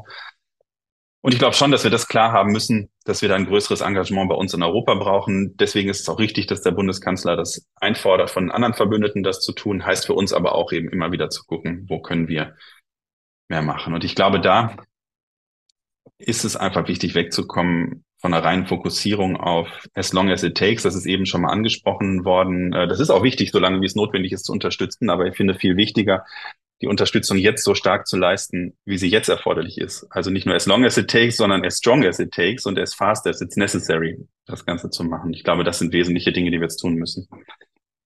Und dann, und das ist der letzte Gedanke, den ich da ansprechen will dabei, weil das ist das, was fehlt. Ich habe gerade gesagt, wir am Anfang, wir haben eine starke Solidarität mit der Ukraine und aus der heraus unterstützen wir, aus der Solidarität für eine angegriffene Demokratie und für deren Kurs in die Europäische Union.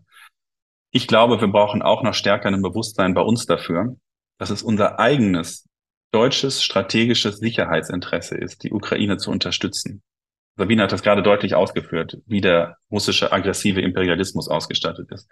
Was es bedeutet, wenn Putin im Interview darüber spricht, ähm, also über Polen gesprochen hat, wie er gesprochen hat, wenn die Debatten in den Talkshows in Russland, in den Propagandashows über das Baltikum immer wieder so laufen, wie sie laufen, wenn wir all diese Dinge kennen.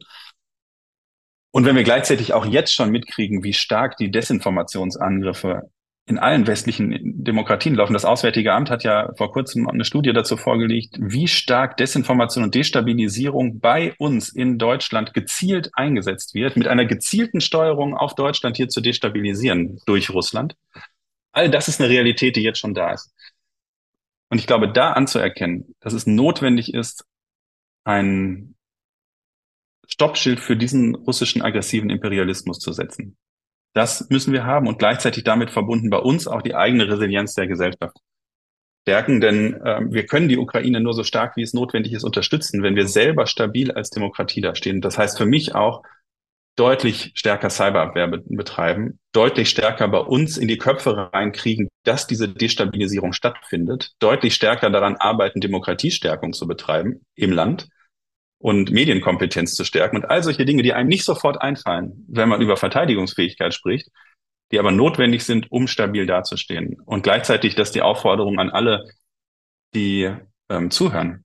Ich glaube, es ist wichtig, dass jede und jeder von uns an jeder Stelle stark dafür eintritt, dieses System von parlamentarischer Demokratie mit Menschenrechten und Freiheit und Rechtsstaatlichkeit aufrechtzuerhalten und zu verteidigen gegen die gezielte Propaganda, die dagegen eingesetzt wird. Denn nur wenn wir stabil als Demokratie stehen, können wir auch andere Demokratien mit unterstützen. Vielen Dank dir. Wir haben jetzt sehr, sehr viele ähm, Fragen, die auch schon bewertet sind. Ich mache den Link gleich auch nochmal rein, schaut nochmal gerne rein. Ich will aber, weil Robin das auch angesprochen hat und ihr anderen auch, ähm, vielleicht mit einer Sache beginnen, die viele Menschen fragen, sich halt die Frage stellen, auch vorher E-Mails bekommen, Gibt es denn überhaupt gar keine Möglichkeit der Verhandlungen? Also viele Menschen fragen sich, kann man sich nicht mit Putin zusammensetzen? Und dann war ja im Interview von, von Tucker Carlson und, und, und, und Putin, muss ja immer, machen wir immer für ihn Werbung, aber dieses Interview hat halt, glaube ich, vieles auch nochmal klar gemacht, war dann ja auch das Argument zu sagen, naja, damals in Istanbul bei den Verhandlungen direkt nach äh, dem Angriff, ähm, da war es der Westen, der einen Frieden verhindert hat. Was, was sagt ihr zu diesen Narrativen? Ja, das sind ja Narrative und ich will euch als Expertin dazu die Möglichkeit geben. Also welche Rolle können denn jetzt gerade Verhandlungen spielen? Welche Rolle haben Verhandlungen gespielt, äh, zum Beispiel im, im Istanbul-Format? Und, und vielleicht danach Sabine Fischer, ja.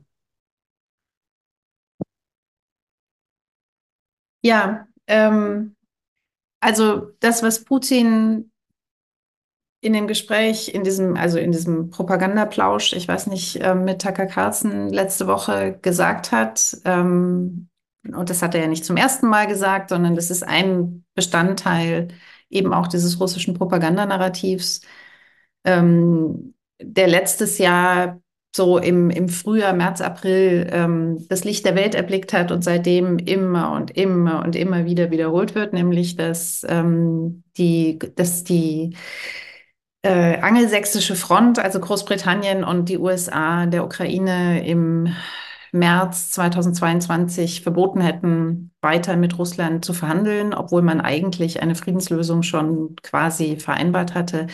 Das ist einfach eine glatte Lüge. Das entspricht in nichts ähm, der Faktenbasis. Ähm, es ist tatsächlich so, dass verhandelt worden ist. Im, also die Verhandlungen fingen ein paar Tage nach, nach Beginn der Vollinvasion an, am 28. Februar ungefähr. Und dann hat man verhandelt und Ende März hat die, hat die ukrainische Seite, die ja unter enormem Druck stand, auch deshalb, weil damals die westliche Unterstützung eben noch nicht wirklich angelaufen war, die ukrainische Seite hat das sogenannte Istanbuler Kommuniqué vorgelegt. Äh, man weiß bei diesen Putin-Äußerungen auch immer nicht genau, worauf bezieht er sich jetzt. Bezieht er sich auf dieses Istanbuler Kommuniqué oder, also das ist alles sehr unklar. Ähm, und dieses Kommuniqué hat sehr weitreichende Kompromissvorschläge enthalten der russischen Seite gegenüber. Und Russland hat das glatt, also Putin hat das glatt abgelehnt. Ja, und was heute behauptet wird, nämlich dass beim Besuch von Boris Johnson am 8. April sozusagen das Verbot ergangen wäre und dass daraufhin dann die Ukraine die Verhandlungen eingestellt hätte, ist eben auch eine Lüge, weil die Verhandlungen weiter liefen mit abnehmender Intensität, aber sie liefen weiter bis zum 17. Mai 22. Und sie sind letztendlich gescheitert an verschiedenen Faktoren. Sie sind gescheitert, weil Russland in keinster Weise bereit war, auch nur eines seiner Vernichtungskriegsziele aufzugeben. Sie sind daran gescheitert, dass Russland, dass in, ähm, äh, in den befreiten Gebieten um Kiew herum dann eben entdeckt wurde, was für unglaubliche Kriegsverbrechen die russischen Streitkräfte an der Zivilbevölkerung ähm, verübt hatten. Und das hat die ukrainische Gesellschaft nochmal stark traumatisiert und hat natürlich die Bereitschaft, irgendwelche Kompromisse mit diesem Aggressor einzugehen, auf einen Nullpunkt sinken lassen.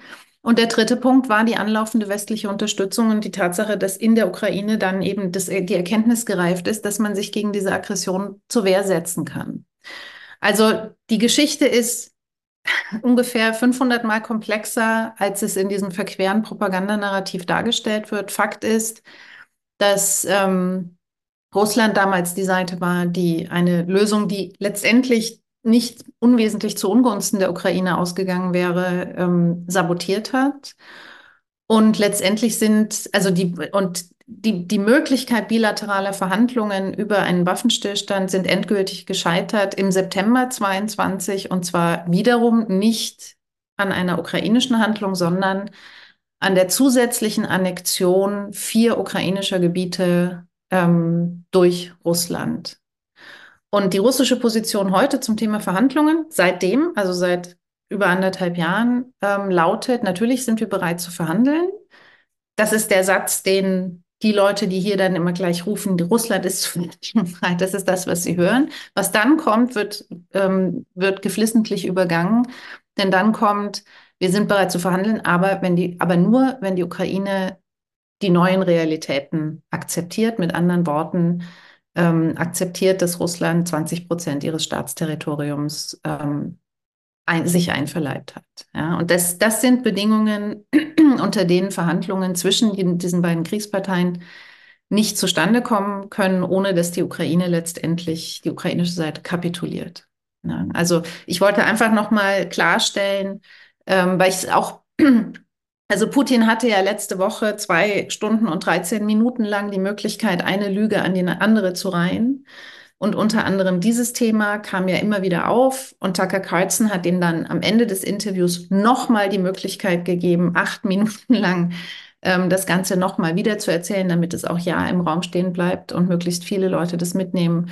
Ähm, und mir geht es einfach darum, ähm, einfach nochmal klarzumachen, dass das wirklich, es ist einfach eine Lüge, die keine Faktenbasis hat ich kann nachher gerne auch noch was über diplomatische Prozesse im Kontext des Krieges sagen, aber ich lasse erst mal die anderen beiden sprechen. Das war mir einfach ein wichtiger Punkt. Dankeschön. Ja, das war nochmal noch mal sehr, sehr klar. Und äh, du hast da auch äh, was, was Längeres zu geschrieben, was ich auch gelesen habe zu den Verhandlungen. Das können wir dann nochmal reinposten, wer dann, wer dann das, äh, wer das auch nochmal dann nachlesen will, äh, weil da gibt es ja auch Quellen zu und so alles. Das ist ja jetzt nicht äh, irgendwas aus, aus der Luft gegriffen. So finde ich ganz, ganz wichtig, da nochmal ganz klar auch gegen das äh, Narrativ dann auch zu gehen und das einzuordnen. Robin und dann Thaddeus. Zu den Verhandlungen hat äh, Sabine gerade schon alles gesagt, was ich sonst auch sagen könnte. Worauf ich eingehen wollte, war das, äh, war die Bezeichnung, äh, die du gerade bei deiner Frage gewählt hast. Und ähm, wenn ich über ein Mindset von äh, Stabilisierung bei uns spreche, dann finde ich, muss man auch gucken, worüber man spricht. Interview von Tucker Carlson mit Wladimir Putin. Ein Interview wird für mich ja bedeuten, dass ein kritischer Journalist da sitzt und äh, Fragen stellt, um wirklich Wahrheit herauszufinden und das Ganze auch einzuordnen. Das ist nicht das, was stattgefunden hat sondern Wladimir Putin hat die Gelegenheit gehabt, die er vermutlich bestellt hat, um das wiederzugeben, was er schon immer wiedergeben was er immer wieder wiedergibt und was er jetzt nochmal breit ausbreiten wollte, um es in die westlichen Wohnzimmer hineinzusenden. In diese Richtung war die ganze Botschaft ausgerichtet und Tucker Carlson hat das gekriegt, was er haben wollte, nicht wirklich einen Journalismus, sondern im Grunde auch auf einer krawallkonservativen Welle schwimmender, ähm, schwimmende Meinungsmache eigentlich, die er betätigt. Und ich glaube, das ist wichtig, wenn wir darüber sprechen, dass wir selber stabil gegen Destabilisierung sind, dass wir solche Dinge auch als das einordnen, ähm, was sie sind. Und dass wir nicht davon ausgehen, dass da Leute sitzen, die nach den gleichen journalistischen Kriterien und Wahrheitskriterien arbeiten, wie wir uns das wünschen würden, äh, sondern die vollkommen bereit sind, auch eine Lüge an die nächste äh, anzuknüpfen. Äh, wir haben vorhin schon gehört, welche Aussagen gekommen sind, unmittelbar vor der jetzigen Vollinvasion und was dann wenige Tage später passiert ist. Äh, also insofern äh, begreife ich gar nicht, wie man immer noch so stark auf die so ausgesprochenen Worte setzen kann. Ich habe ein Beispiel für diese lügen immer. Das ist nur ein ganz kleines Beispiel. Mir ist es jetzt gerade untergekommen, ich leite auch die deutsche Delegation in der Parlamentarischen Versammlung der OSZE. OSZE ist das, was zurückgeht auf die Konferenz für Sicherheit und Zusammenarbeit in Europa. Wichtiger Prozess in den 70ern von Brezhnev angestoßen, äh, um die Zusammenarbeit auch über Systemgrenzen hinweg zu machen. Russland blockiert da seit langem schon die Haushalte und ist äh, destruktiv in der Zusammenarbeit in der OSZE. Und jetzt kommt gerade die Diskussion auf, in der russischen Duma sich aus der parlamentarischen Versammlung komplett zurückzuziehen, mit der Argumentation, die Tagesordnung seien zu Russland kritisch und man wolle deswegen die Beiträge nicht zahlen und die einsparen. Und das fiel mir nur deswegen auf, weil auch das wieder eine so plumpe Lüge ist, zu sagen, man will die Beiträge einsparen an der Stelle, denn Russland zahlt schon lange überhaupt keine Beiträge mehr in dieses System. Also sie tun so, als ob sie da als ernsthafte Beteiligte drin sind, aber beteiligen sich überhaupt nicht an den eigentlichen Vorgängen. Ähm, das ist nur ein kleines Beispiel dafür. Aber deswegen finde ich es einfach wichtig, dass wir sowas wie Tucker Carlson nicht als journalistisches Interview nehmen, aus dem man Wahrheitsdinge rausziehen kann, sondern als eine Propagandashow, die von beiden Seiten genau darauf ausgerichtet war, das zu machen. Und eins will ich gerade sagen, weil ich es eben in den Fragen gelesen habe. Ich bin fest davon überzeugt, dass es ein völkerrechtswidriger Angriffs- und Vernichtungskrieg ist. Jemand hatte das geschrieben, dass man das auch mal aussprechen müsste. Das äh, habe ich schon sehr oft ausgesprochen, darum habe ich es vielleicht gerade nicht gesagt, aber ich finde, das kann man jetzt dann auch mal sagen, wenn das äh, so schon angesprochen wird. Danke dir. Tadeusz.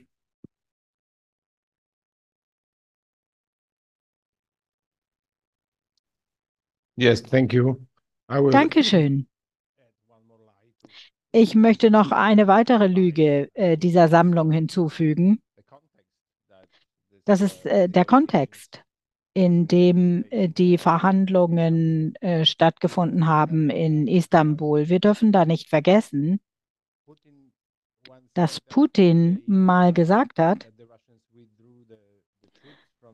die Russen haben die Soldaten zurückgezogen aus dem Norden der Ukraine als ein Zeichen des guten Willens um überhaupt äh, diese Verhandlungen zu ermöglichen und äh, zu einer ähm, äh, Einigung zu kommen. In Wirklichkeit äh, sind sie aber unterlegen. Die, äh, die, die russischen äh, Stellungen konnten nicht gehalten werden. Es war das reinste Fiasko. deshalb mussten sie sich zurückziehen. Und dann gibt es noch einen weiteren wichtigen Punkt. Der Gesamtkontext ist doch äh, äh, auch ähm, folgender. Sabine hat schon von Butscha gesprochen und Zelensky hat seinerzeit äh, zusammen mit den ukrainischen äh, Behörden äh, das als äh, gar keine Option betrachtet, in Verhandlungen mit äh, den Russen einzutreten, nachdem diese Massengräber entdeckt worden waren. Das hätte die ukrainische Gesellschaft äh, schlicht und ergreifend nicht ähm, verstanden. Und wir müssen uns in der Tat auch die Frage stellen, was bedeutet es überhaupt für Russen, wenn sie in Verhandlungen eintreten? Was soll so ein Deal sein? Sabine hat von 20 Prozent äh, des äh, Hoheitsgebietes gesprochen und das ist ein Fakt. Aber was die Russen auch immer wieder sagen und immer hm, im letzten Monat immer intensiver vorgetragen haben, äh, äh, nach dem Fiasko der ukrainischen äh, Gegenoffensive äh,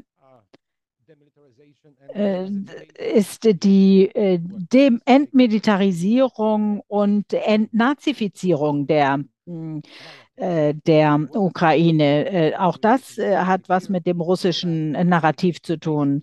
Entmilitarisierung ist ziemlich klar, aber Entnazifizierung bedeutet schlicht und ergreifend, dass alle westlichen PolitikerInnen verboten werden in der Ukraine. Das heißt, sie würden ausgewiesen werden und die Ukraine würde von äh, pro-russischen äh, Kräften äh, geführt und kontrolliert, äh, von Marionetten also. Das heißt, äh, wir müssen uns immer die Frage stellen, was will Russland? Will Russland überhaupt einen Deal? Und wenn ja, was für ein Deal soll das dann sein? Hm, das wäre sicherlich kein nachhaltiger und keiner, der akzeptiert werden könnte von den Ukrainern. Ja, klar.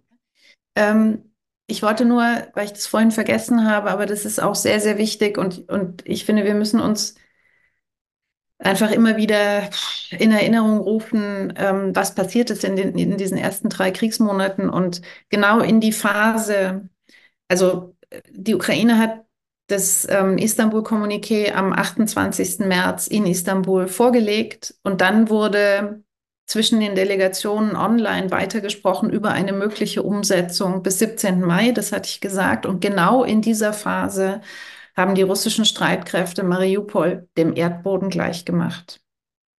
Und wirklich dem Erdboden gleichgemacht. Die Stadt ist genau in dieser Phase vollkommen zerstört worden, bis hin zu diesem Vernichtungskampf, der dann um das äh, Stahlwerk, also das Azov-Stahlwerk stattgefunden hat.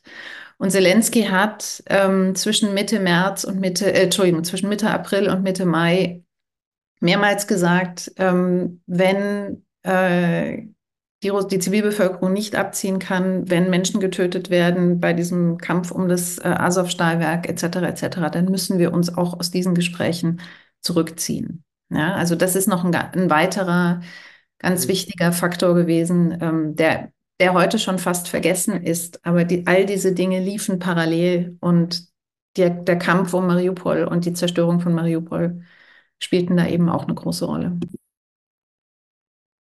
Und dann danke, vielleicht um das Thema Verhandlungen, das in vielen Fragen vorkommt, nochmal abzuschließen, ist nochmal die Argumentation, die dann ja kommt, sagen wir, wir müssen die Ukraine besonders stark unterstützen, dass es irgendwann ein Punkt kommt, an dem die Situation, die militärische Situation ist, dass die Ukraine mit starken Karten in diese Verhandlungen geht. Will das nur, will das nur noch mal klarziehen. Also das ist ja dann quasi, wenn du deine, Biene, du hast deine drei Punkte aufgemacht, äh, geht es darum oder könnt ihr das noch mal kommentieren? Also äh, jetzt weiter zu unterstützen, wann kommt dieser Punkt? Wird es vielleicht in der Zukunft einen Punkt geben? Ähm, und was dient die Unterstützung letztlich? Doch mal, Sabine, ja. Wenn ja. um ja, also ich, ich habe das ja auch eingangs gesagt, aus meiner Sicht, also ähm, das, das hängt auch so ein bisschen zusammen mit dieser etwas unseligen Debatte darüber, was eigentlich aus unserer Perspektive das Kriegs, das Ziel unserer, der Unterstützung und damit eben auch das Kriegsziel sein sollte. Und aus meiner Sicht darf das eben wirklich nicht sein, äh, so lange wie nötig, sondern so viel wie, wie nötig dafür, dass die Ukraine sich in diesem Krieg militärisch durchsetzt. Ja, und ich bin, ich halte mich ganz bewusst zurück. Ich finde, was Tata formuliert hat ähm, in ihrem Beitrag über das ukrainische Kriegsziel, also die, die Befreiung des ukrainischen Staatsgebietes vollständig, das ist ein vollkommen legitimes Ziel, denn das ukrainische das besetzte ukrainische Staatsgebiet ist völkerrechtswidrig besetzt und in diesen besetzten Gebieten finden grauenhafte Dinge statt.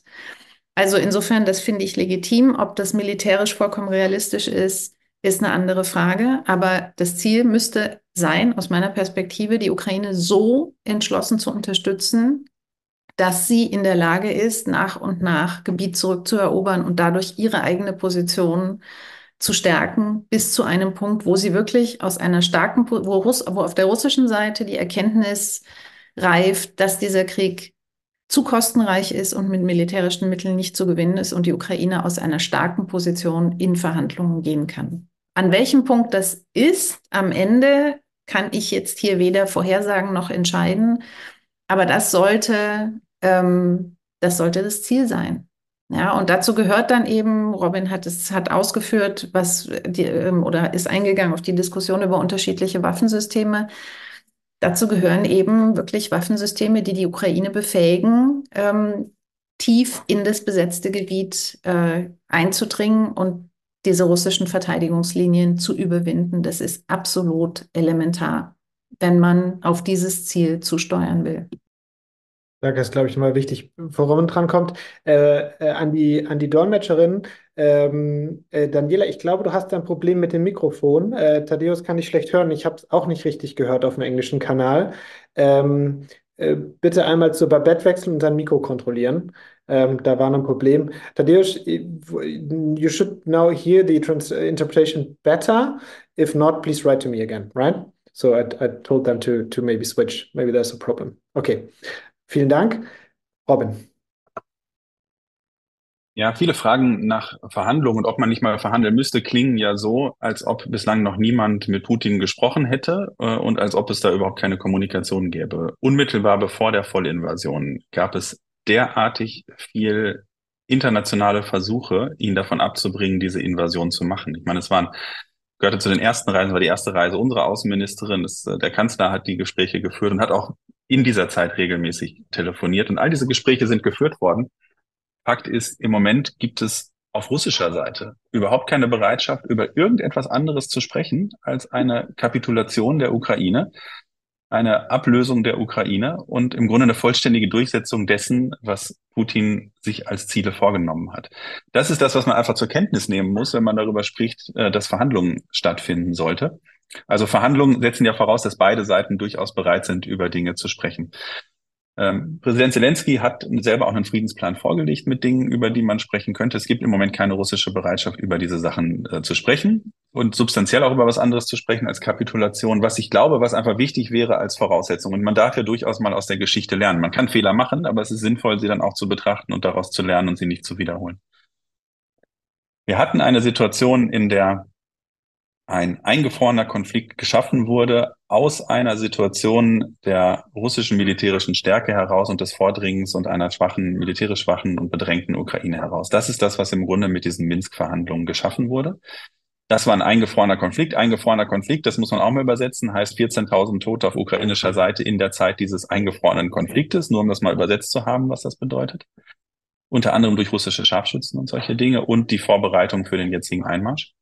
Aber das zeigt, dass man solche Verhandlungen nicht führen kann in einer Situation, wo der Aggressor militärisch das durchsetzen kann, was er durchsetzen will und im Grunde jede Verhandlungsmacht hat, die er haben will, weil auf der anderen Seite äh, nicht genug entgegengesetzt werden kann.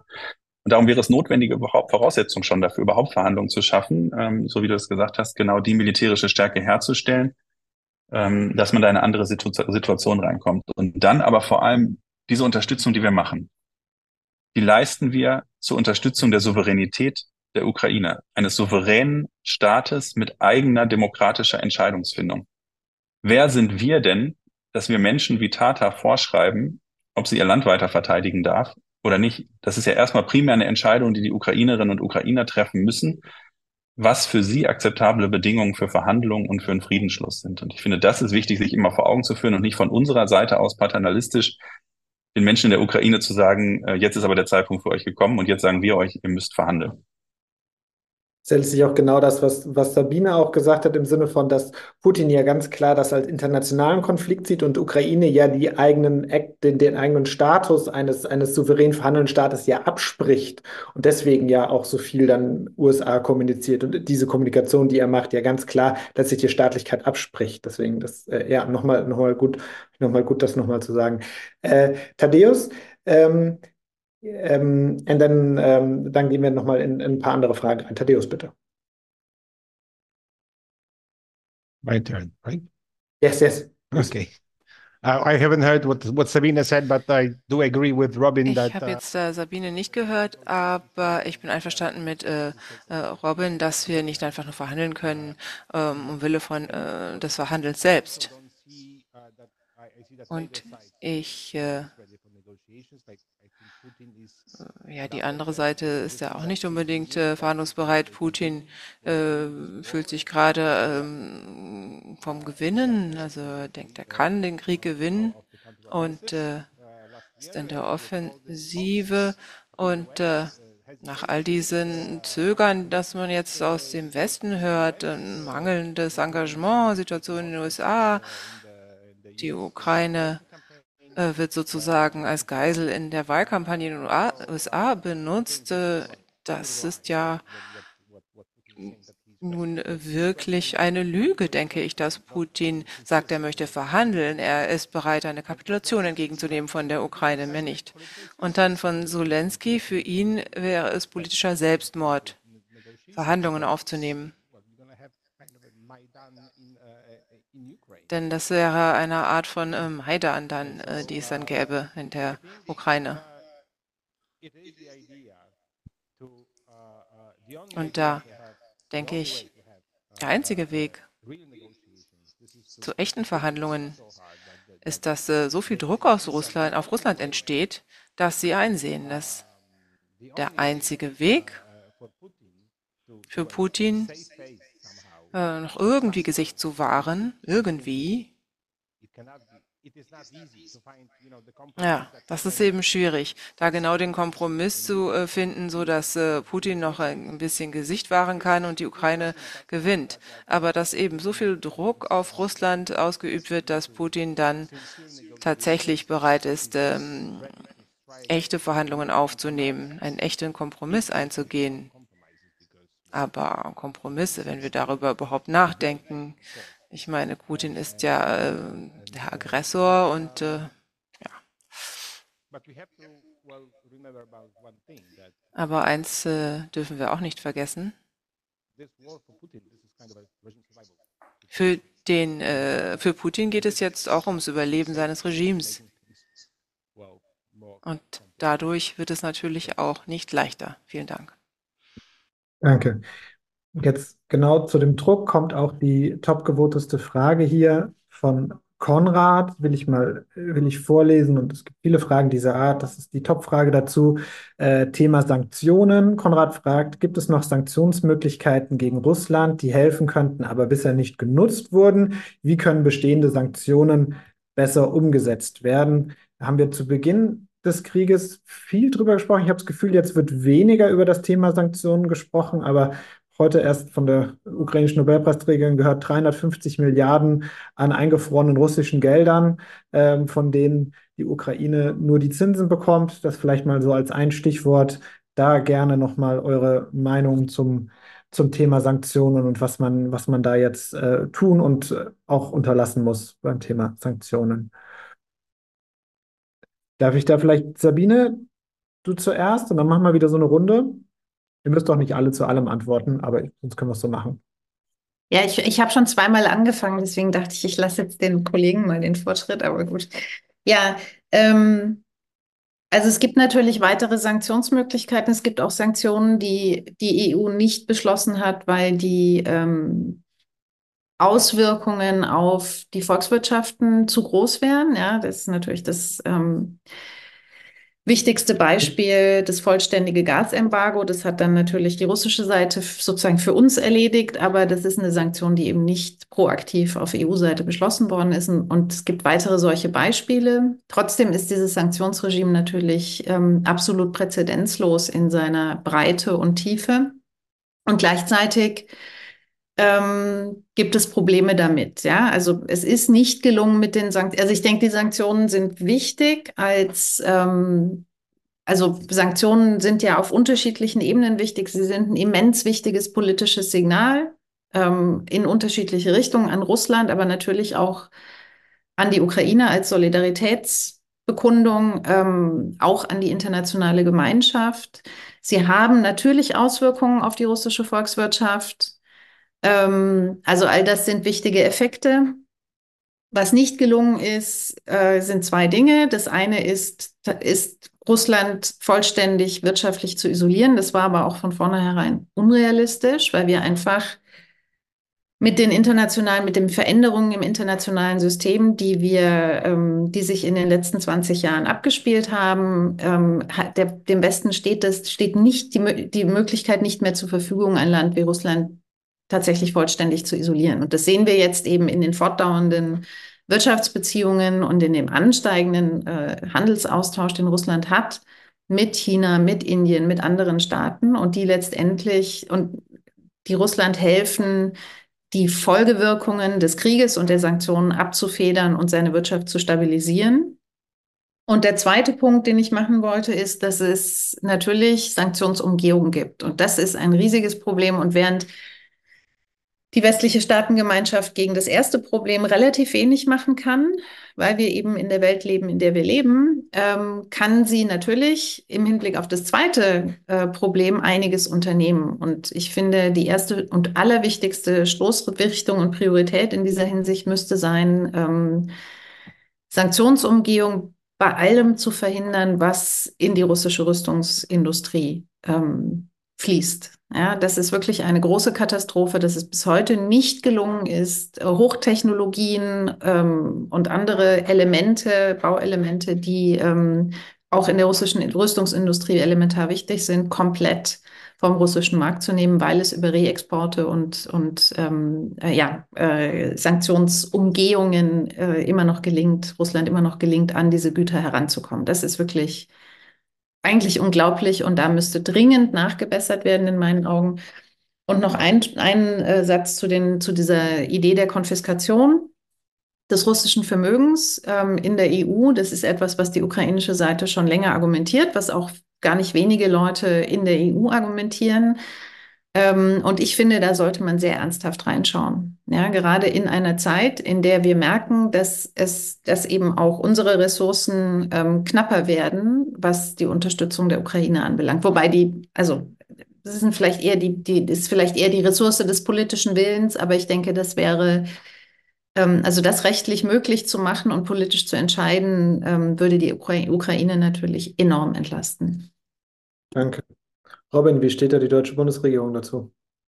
Also ich würde auf jeden Fall sagen, dass es äh, dringend notwendig ist, diesen Weg zu prüfen intensiv und zu gucken, wie man einen rechtlich sauberen, gangbaren Weg findet, dieses Vermögen einzusetzen, ähm, das europäisch abgestimmt zu machen und dabei eben tatsächlich auch einen rechtlich sauberen Weg dafür zu finden. Das ist, glaube ich, notwendig, weil wir in einem Bereich von Rechtsstaaten leben und ich finde, wenn wir ähm, Rechtsstaatlichkeit und Demokratie und Freiheit verteidigen, ist das notwendig für alles, was wir tun. Aber da sollten wir intensiv nachsuchen, diesen Weg zu finden kann ja nicht sein, dass man äh, ein Land mit dem derartigen Terror überzieht, solche Schäden anrichtet, wie in der Ukraine angerichtet werden, äh, und das Vermögen nicht dafür eingesetzt werden kann, ähm, auch nur beispielsweise Wiederaufbau zu leisten oder die notwendige Verteidigungsinfrastruktur zu finanzieren.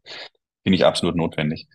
Beim Bereich der Sanktionen ähm, ein Ding, was mir äh, besonders immer wieder wehtut, sind die, äh, sind die fehlenden Rosatom-Sanktionen. Und äh, das fällt mir deswegen auf, weil ich immer wieder die Apologeten der Atomenergie höre, die sagen, das ist doch so eine wichtige äh, Energiequelle, die wir in Europa weiter nutzen sollten. Die weitere Nutzung dieser Energiequelle in Europa sorgt dafür, dass diese Sanktionen eben gerade nicht gemacht werden können, weil wir europäische Staaten haben, die davon abhängig sind und das nicht machen wollen. Ich glaube, es wäre aber notwendig, Rosatom zu sanktionieren und da eine weitere Einnahmequelle dieses äh, russischen Regimes abzuschneiden. Die Frage der Sanktionsumgehung finde ich allerdings in der Tat einen total wesentlichen Punkt. Also ich kann sagen, dass es auch bei Auslandsreisen immer wieder eine Rolle spielt bei Staaten, äh, in denen das relevant ist, in Gespräche einzutreten und dann zu schauen, wie man gemeinsam Sanktionsumgehung über die Staaten jeweils unterbinden kann. Ich finde aber auch, und da haben, haben die Gesprächspartner auch einen Punkt, wenn sie sagen, packt euch auch mal in die eigene Nase dabei äh, und guckt, wenn es deutsche Unternehmen sind, was ihr denn in Deutschland dagegen tun könnt, dass diese Sanktionsumgehung gemacht wird. Hilft ja nicht immer nur auf andere dabei zu zeigen. Und ich glaube, da brauchen wir ein deutlich stärkeres Engagement und auch eine bessere Ausstattung dann möglicherweise des Zollkriminalamts zum Beispiel. Das sind diejenigen Stellen in Deutschland, die auch die statistischen Daten darüber kriegen müssten eigentlich oder haben müssten, welche Entwicklungen es gibt bei Exporten, um dann dagegen vorzugehen, wenn sie äh, Verdachtsmomente haben von ähm, krimineller Sanktionsumgehung. Und ich glaube, da ist es wichtig, deutlich proaktiver einzusteigen und hier bei uns schon zu verhindern, als ausschließlich sich darauf zu fokussieren, was im Ausland passiert. Und natürlich all den Hinweisen nachzugehen, die wir regelmäßig von den ukrainischen Partnerinnen und Partnern kriegen, wenn die uns schreiben, wir haben hier das und das abgeschossen da sieht man, da ist ein Bauteil drin, was westlicher Machart ist und auch moderner westlicher Machart. Das ist wichtig, dem nachzugehen. Das passiert auch. Ich finde es auch gut, dass da nicht immer drüber berichtet wird, während das passiert. Äh, gute Ermittlungen werden ja auch vielleicht mal jenseits der Medien geführt und es kommt dann raus, wenn es durchgeführt wurde. Aber das sind wichtige Elemente, das zu machen. Hm. Danke. Ich habe nur gestern das Interview ähm, gehört von, von Leonore Gewessler und der Situation in Österreich. Österreich bezieht immer noch 98 Prozent seines Gases aus Russland. Also das sind äh, nicht nur so kleine Teile, sondern das ist einfach alles Gas aus Russland. Und das ist, glaube ich, schon so, da sieht man auch.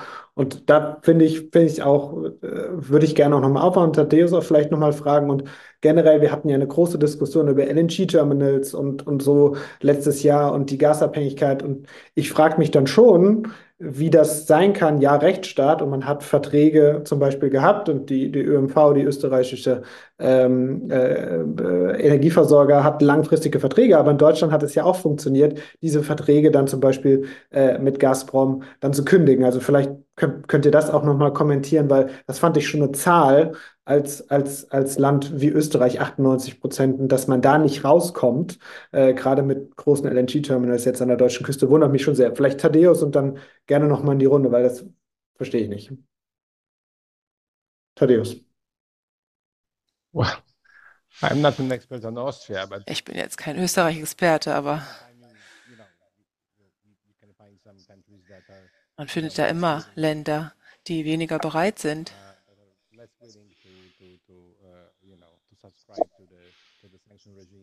sich den Sanktionen anzuschließen und die versuchen, da noch andere Wege zu finden. Aber allgemein zum Thema Sanktionen, da bin ich völlig einverstanden,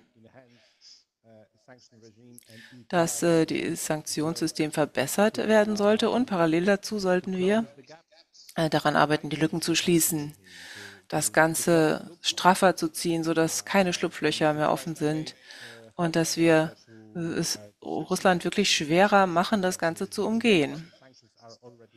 Denn es gibt ja schon sehr viele Sanktionen, die beschlossen worden sind, aber Russland bekommt trotzdem äh, noch das und das wird irgendwie umgangen. Wenn wir uns da die Ausfuhren anschauen, meine, jedes einzelne europäische Land, wenn wir uns da die Statistik anschauen, ähm, Ausfuhren aus Polen, Frankreich, Deutschland etc. nach Kirgisien, Usbekistan, Aserbaidschan, dann wird man sehen, das ist nicht normal. Diese Länder dienen da als Mittler. Und so werden sanktionierte Produkte doch noch äh, nach Russland geschifft.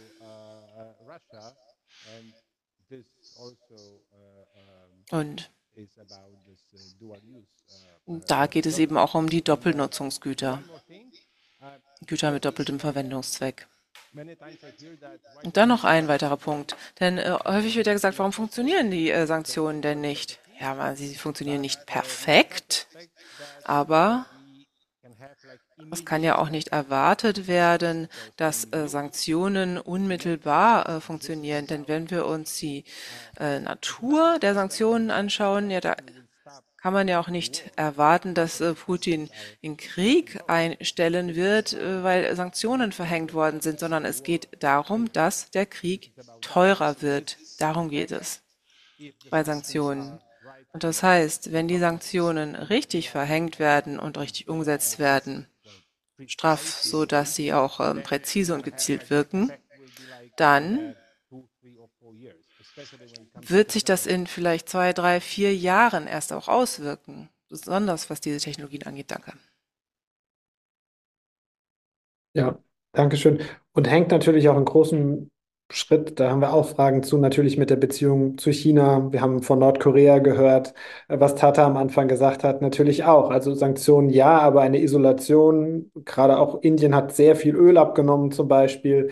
Es ist schon so und da, ich weiß nicht, ob wir das Thema noch aufmachen können. Es gibt ja so eine, äh, so eine Tendenz der Stilisierung von Russlands an so eine neue antikoloniale Front, äh, also mit Südafrika und den afrikanischen Ländern und den BRICS-Staaten, äh, da Verbündete zu sammeln. Vielleicht will Sabine Fischer dazu noch was sagen. Das würde ich, würde ich gerne auch noch ganz, ganz kurz mal ansprechen. Ich will aber gleichzeitig auch noch die, die nächste hochgewotete Frage, wir haben jetzt eine Viertelstunde Zeit, die auch viele Leute beschäftigt ist. Jan P. fragt, ähm, äh, warum oder was sind eure Theorien, er fragt es auf Englisch, was sind eure Theorien, warum Olaf Scholz ähm, den Taurus, den Taurus Marschflugkörper nicht liefern will Und um, um das größer zu machen, Robin hat das Stichwort auch gesagt, Zögerlichkeit. Und ähm, wenn man sich die Zahlen dann anguckt, ja, Deutschland liefert viel, aber gemessen am BIP liefert Polen viel, viel mehr und investiert auch mehr. Also die Frage ist, und, und, und auch Spanien und Frankreich liefern weit nicht so viel, ähm, wie sie könnten. Die Frage ist, woher kommt diese europäische Zögerlichkeit? Was ist da der Hintergrund? Also in eurer Meinung, was, was lässt die Regierungen in Europa so zögern? Ist das Angst vor der nuklearen Vergeltung? Was, was, was, steckt da, was steckt da dahinter? Das fragen sich hier ganz, ganz viele Menschen in den Fragen. Sabine Fischer meldet sich gerne, wenn du zu dem ersten Punkt, gerne noch dann, dann zu dem zweiten und dann würde ich auf jeden Fall noch mal eine Runde dazu machen, weil das ist, glaube ich, eine der Kernfragen, wenn wir über die Unterstützung der Ukraine sprechen. Ja, ich habe mich eigentlich gemeldet, weil ich noch, noch, ähm, noch mal zu diesem Sanktionsthema kurz was sagen wollte. Also Österreich habe ich mir jetzt in letzter Zeit nicht angeguckt, deswegen würde ich darauf lieber nicht reagieren, aber ähm, ich finde, wir haben eine Schieflage in unserer Debatte. Wir haben viele Schieflagen in unserer Debatte, ja, ähm, die mir zunehmend Sorgen machen. Und eine davon ist, dass wir dazu neigen, ähm, die Sanktionen und andere Formen der Unterstützung für die Ukraine, also die Sanktionen gegen Russland und andere Formen der Unterstützung für die Ukraine getrennt zu diskutieren. Und daraus, daraus ergibt sich eine ähm, eine ganz problematische Schieflage, weil Sanktionen gerne dann sozusagen unter der Headline diskutiert werden, ah, nützt ja sowieso nichts, warum haben wir die eigentlich überhaupt? Ähm, Russland hat den Krieg nicht eingestellt, trotz der Sanktionen und es ist gescheitert. Ja, und das ist eine, das ist erstmal eine, eine wirklich falsche Darstellung, weil natürlich haben diese Sanktionen Effekte. Die Effekte sind längerfristig, Tadeusz hat es ausgeführt. Ähm, wenn sie konsequenter umgesetzt werden, dann sind sie natürlich auch intensiver. Ähm, und Sanktionen sind tatsächlich sozusagen das Instrument, das wir haben, das über die längere Frist wirkt, während andere Teile der Strategie und vor allen Dingen die militärische Unterstützung eben unmittelbar in der Kriegssituation in der Ukraine wirken. Und ich finde, und dafür plädiere ich schon lange, und ich sehe immer wieder, dass diese Debatten auseinanderfallen und dass Leute dadurch eben auch die Orientierung verlieren in dieser Debatte. Ich finde, wir müssen das viel stärker auch diskursiv zusammenbringen, ähm, weil ich finde, dass wir auch viel stärker darauf gucken müssen, was erreicht worden ist. Und es ist eine Menge erreicht worden. Die Ukraine hat immens viel erreicht in diesem Krieg. Deswegen habe ich auch in meinem Vortrag versucht, nochmal darauf hinzuweisen, was alles schiefgelaufen ist für Russland. Ja, wir starren immer auf, auf die russischen Erfol oder auf die ukrainischen Misserfolge. Wir, wir übersehen dabei die russischen Misserfolge. Und das ist nicht gut. Das ist nicht gut für die Situation. Das ist auch nicht gut für die, das Selbstbewusstsein der Ukraine ist auch nicht gut für unsere psychologische Situation in, angesichts dieses Krieges. Also ich, ich will einfach dafür plädieren, ähm, diese Elemente der westlichen Strategie, Unterstützungsstrategie für die Ukraine wirklich zusammenzudenken, weil nur so wird wirklich ein Gesamtbild draus. Ja, und die gehören zusammen. Lasst uns aufhören, die Sanktionen getrennt zu diskutieren und dann zu dem Schluss zu kommen, sie sind gescheitert, weil sie haben Putin nicht gezwungen, den Krieg zu beenden. Das ist wirklich eine extrem verkürzte ähm, Argumentation. Und vielleicht ganz kurz als Aufschlag zu deiner Frage ähm, im Hinblick auf die Zögerlichkeit. Ähm, also ich sehe zwei Probleme. Ähm, und auch hier würde ich gerne, also ich finde, auch hier müssen wir wirklich, Robin hat das ausgeführt, ich finde es auch wichtig, wir müssen wirklich einfach ein, ein nuanciertes Bild davon haben, was schon alles gemacht worden ist. Und wenn man die deutsche Politik ab 24. Februar mit der deutschen Politik vor 24. Februar vergleicht, dann sieht man, was für eine fundamentale Umwälzung da stattgefunden hat. Ja, also das sollte nicht vergessen werden. Was die Zögerlichkeit anbelangt, die nicht nur in Deutschland herrscht, sondern tatsächlich auch in einigen anderen europäischen Staaten und auch, auch in den USA. Also ich rede jetzt nicht von dem, von dem vom Wahlkampf und von der Blockade im Kongress, sondern ich rede durchaus auch von bestimmten Zögerlichkeiten der beiden Administrationen im Hinblick auf Waffenlieferungen. Ähm, das sind zwei, zwei Faktoren, die ich sehe in erster Linie. Das eine ist wirklich Eskalationsangst. Ähm, und ich erkenne das einerseits an, weil ich, es ist extrem schwierig, solche Entscheidungen zu treffen, denke ich. Ja, andererseits denke ich, dass diese Eskalationsangst in ganz vielen Situationen übertrieben ist und dass wir uns dadurch eben und vor allen Dingen der Ukraine sehr viel ähm, Handlungsspielraum nehmen. Und das halte ich für einen Fehler. Und der zweite Faktor ist, dass unsere Politik und die westliche Hilfe immer noch viel zu stark von unseren jeweiligen innenpolitischen Situationen bestimmt ist viel stärker als von der Situation in der Ukraine und von den Bedürfnissen der Ukraine in diesem Verteidigungskampf gegen Russland. Und das ähm, ist eben auch ein Problem, weil damit unsere Antworten ähm, in, in ganz vielen Momenten nicht adäquat sind im Hinblick auf die Bedürfnisse der Ukraine. Danke. Tadeusz, magst du vielleicht reingehen, vielleicht auch mit dem, mit dem, mit dem Blick auch aus, aus Polen, weil da ist, glaube ich, ja die Eskalationsangst, die Sabine beschrieben hat, ja eine andere Eskalationsangst, die du ja auch am Anfang auch beschrieben hast. Um, yeah, especially in terms of geography, Ja. I think. Äh, insbesondere wegen der Geografie. I was listening to Sabine and I. Ich habe zugehört, äh, Sabine, und ich bin absolut einverstanden, dass wir diese beiden Faktoren tatsächlich äh, im Auge behalten müssen. Und ich könnte dem noch etwas hinzufügen. Diese äh, Eskalationsangst, auch die nukleare Bedrohung, die im Hintergrund steht, die gibt es. Aber Russland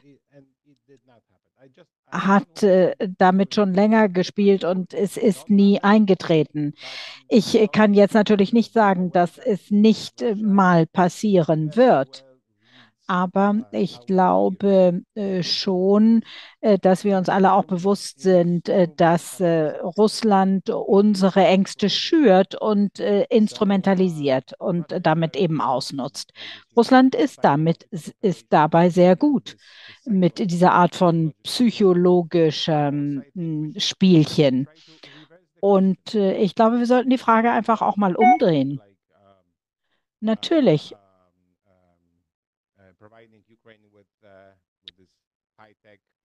äh, ist, äh, ist eine Frage, warum wir so zögern, die Ukraine auszutausch, äh, auszustatten mit äh, hochtechnischem Militärgerät. Aber wir müssen natürlich uns auch die Frage stellen, was passiert denn, wenn wir das nicht tun? Äh, das Sterben in der Ukraine äh, zum Beispiel und äh, wir, wir, ver, wir verlängern einfach das Leid.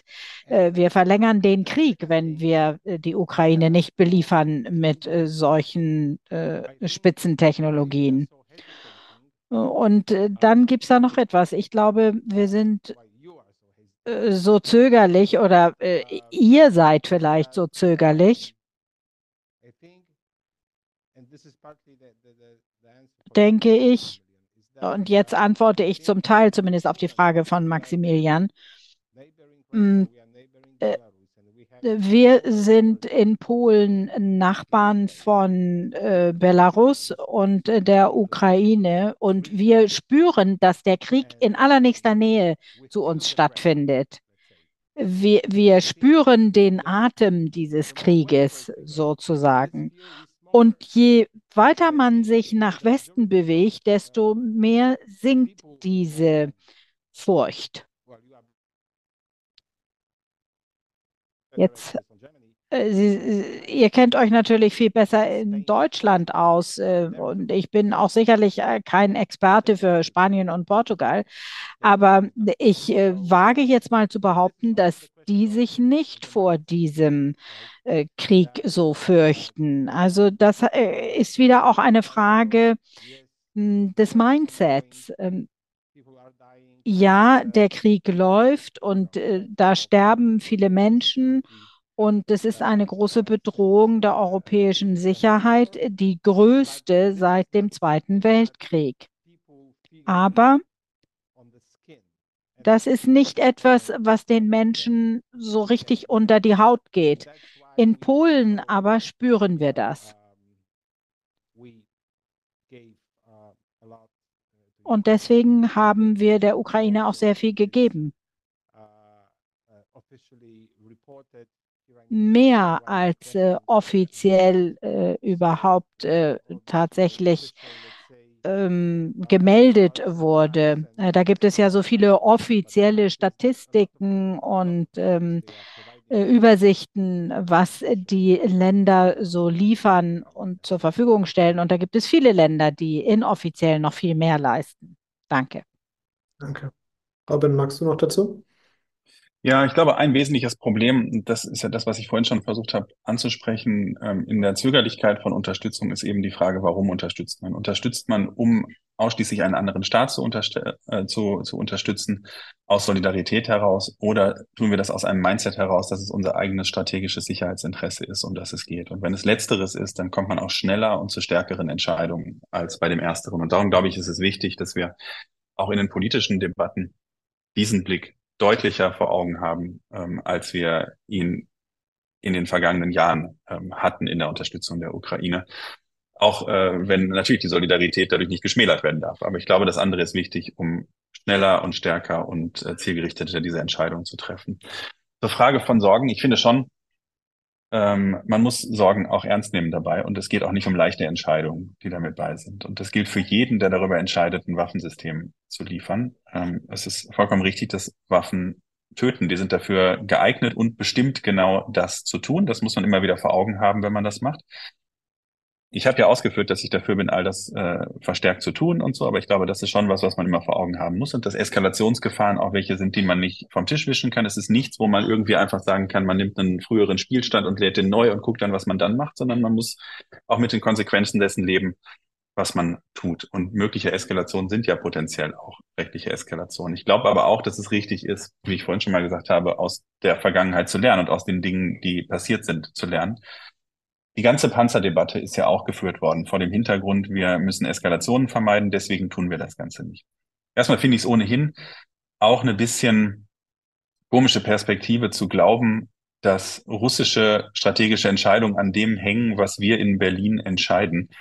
Ähm, also ich glaube, dass auch Russland selber in der Lage ist, seine eigenen Entscheidungen souverän zu treffen und das auch tut und die Eskalationsentscheidung ja permanent trifft, völlig unabhängig davon, ob wir liefern. All diese Eskalationen, wir haben die vorhin gehört, in Mariupol beispielsweise, Bucha, Irpin, alles andere, was sonst passiert ist an Eskalationen, ist ja passiert, ohne dass wir diese Waffensysteme, über die wir jetzt diskutieren, liefern würden. Also die Eskalationsentscheidungen finden statt. Und ich finde, das ist der Lernprozess, den wir jetzt machen sollten daraus, dass Russland nicht darauf wartet, äh, was wir tun, um zu eskalieren. Und dass im Gegenteil eigentlich das andere passiert. Wir hatten Phasen, in denen die nukleare Drohrhetorik aus Russland sehr deutlich hochgefahren wurde.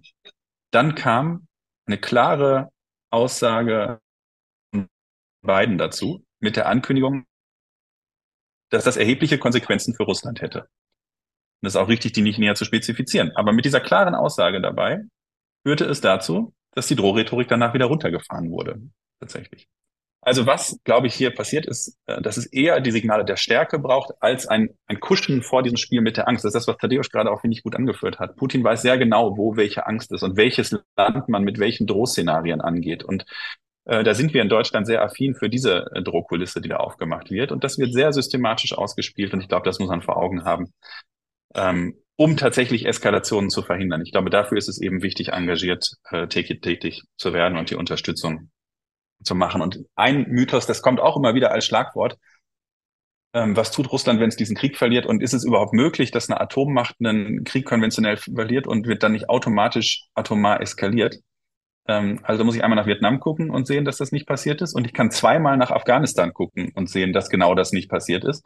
Sowohl die Sowjetunion als auch die USA ähm, haben sich aus Afghanistan zurückgezogen. Zweimal ohne nuklear zu eskalieren. Das ist kein Automatismus, der stattfindet. Und Russland weiß sehr genau, was atomare Eskalation bedeuten würde und was auch an, an NATO-Potenzial da ist. Und ich glaube, diese Mechanismen äh, funktionieren durchaus und äh, das ist auch wichtig, sich das vor Augen zu führen. Ähm, und darum, glaube ich, kommt es eben wesentlich auf diese strategische Einschätzung an. Ein Punkt, du hast es gerade angesprochen, Russland als antikoloniale, äh, als Speerspitze in der antikolonialen Front oder sowas. Und das ist ja, im Framing ist das ja im Grunde ein Treppenwitz, wenn das so funktioniert. Ich weiß, was international gerade passiert. Nachdem ich in der Ukraine war, habe ich mich letzte Woche in Warschau mit unter anderem einer Gruppe von ähm, Oppositionellen aus Russland getroffen, die im Exil in Warschau sind. Da waren auch Menschen aus den asiatischen Regionen Russlands dabei. Was die mir berichtet haben, mit welcher Rücksichtslosigkeit sie eigentlich ausgebeutet werden jetzt gerade und in diesen Krieg geschickt werden und welche äh, Verachtung da auch hintersteckt, da ist es schon wirklich kurios, welche Allianzen sich da manchmal bilden und wie man das als äh, irgendwie ein antikoloniales Land bezeichnen könnte, wenn man sieht, wie aus Moskau heraus auch in den abgelegeneren Regionen Russlands agiert wird und äh, mit welcher äh, Verachtung auch. Und gleichzeitig, dass hier ein Krieg geführt wird, um das Existenzrecht eines anderen Staates abzusprechen und eine imperiale Herrschaftssphäre aufzubauen. Also im Grunde genau das Gegenteil von antikolonialen Bewegungen, die man haben könnte. Also das ist schon eine wirklich komische Erzählung. Gleichzeitig ist es ein Problem, was da ist. Und das finde ich ist, ist eine Lektion, die wir daraus ziehen müssen. Ähm, wir dürfen auch angesichts von Krieg in Europa und angesichts einer schwierigen Wirtschaftslage bei uns uns nicht zurückziehen aus internationalen Kooperationen im Bereich von wirtschaftlicher Zusammenarbeit beispielsweise. Denn überall da, wo wir uns zurückziehen, ist China bereit reinzugehen? Ist Russland bereit reinzugehen? Und werden genau diese Allianzen gestärkt und ausgenutzt, die du gerade angesprochen hast? Darum ist diese internationale Zusammenarbeit total wichtig. Du hast vorhin angesprochen, ich selber mache das ähm, stark im Bereich Zentralasien und im südlichen Kaukasus, aber es gibt auch andere Weltregionen, wo das notwendig ist. Also das ist einfach nur, es ist wichtig, dass wir in der Welt präsent sind, um auch sowas zu verhindern. Diplomatie ist notwendig. Vielen Dank. Unsere Zeit ist um. Ihr seht, also wir haben so viele Fragen, noch so viele Themen, die wir gar nicht angesprochen haben. Wir müssen das äh, definitiv öfter machen und wir werden auch noch ein Webinar, glaube ich, dazu machen, weil äh, wir waren jetzt schon zwei Stunden. Ich glaube, es sind alle müde, aber es gibt noch viel zu besprechen. Ich will jetzt äh, Thaddeus und Sabine noch die Möglichkeit geben für einen, für ein Schlusswort. Äh, Robin, ich glaube, deins war gerade ein ziemlich gutes Schlusswort. Ähm, gut, dann äh, mit dem Blick auf die Zeit würde ich dann sagen, Thaddeus, äh, Sabine, gerne eine Minute nochmal Take Home, ähm, was jetzt wichtig ist und vielleicht auch, weil das auch eine Frage war, die, die immer wieder kam, was können denn die BürgerInnen tun, die jetzt hier heute waren, über den Abend über 1000 Leute hier drin? Was kann man denn auch als Bürgerinnen und Bürger konkret äh, dann, dann tun, um der Ukraine zu helfen, wenn man das will? Tadeusz. Uh,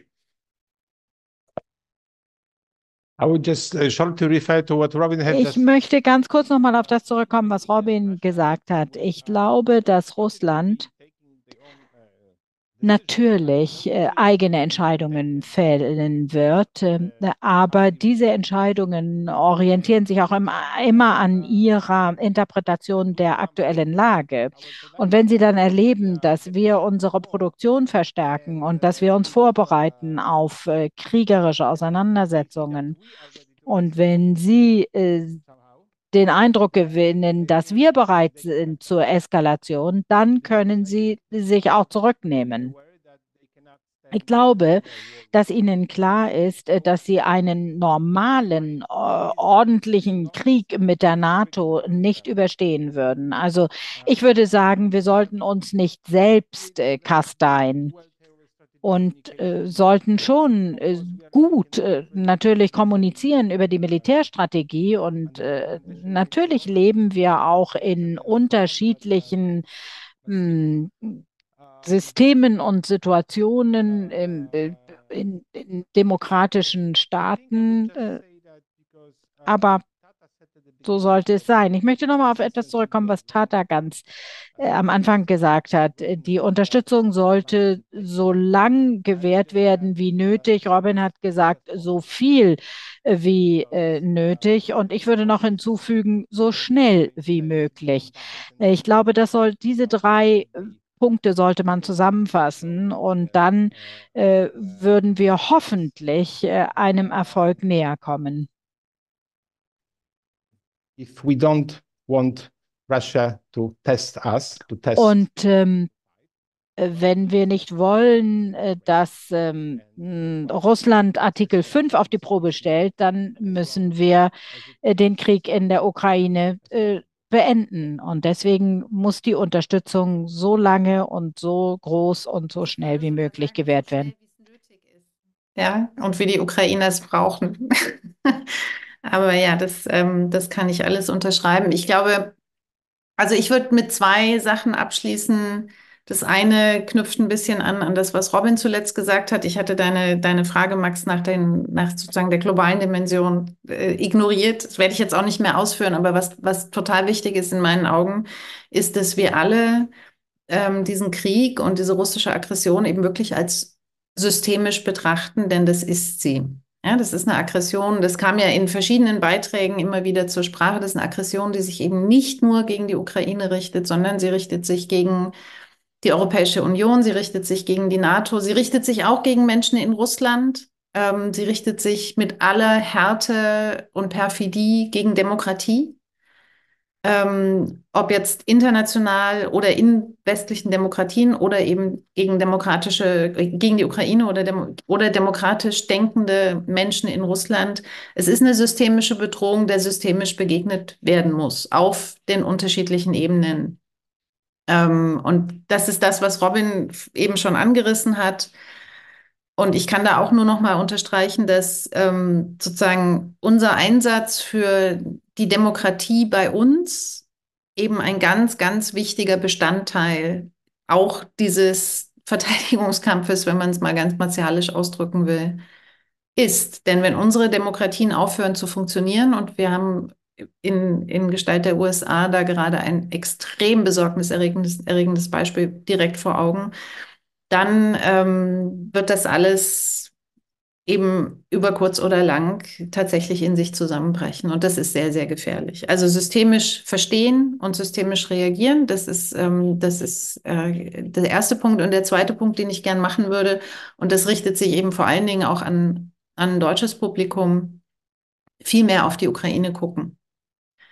Ja, weil, also ich stelle eben, und ich meine, wir waren alle drei, Thaddeus und ich, wir sind uns letzten Mittwoch um halb sieben morgens im, im, äh, im wie sagt man, äh, Schutzraum unseres Hotels ähm, zufällig begegnet, weil wir da saßen und den Luftangriff ähm, abgewartet haben in Kiew.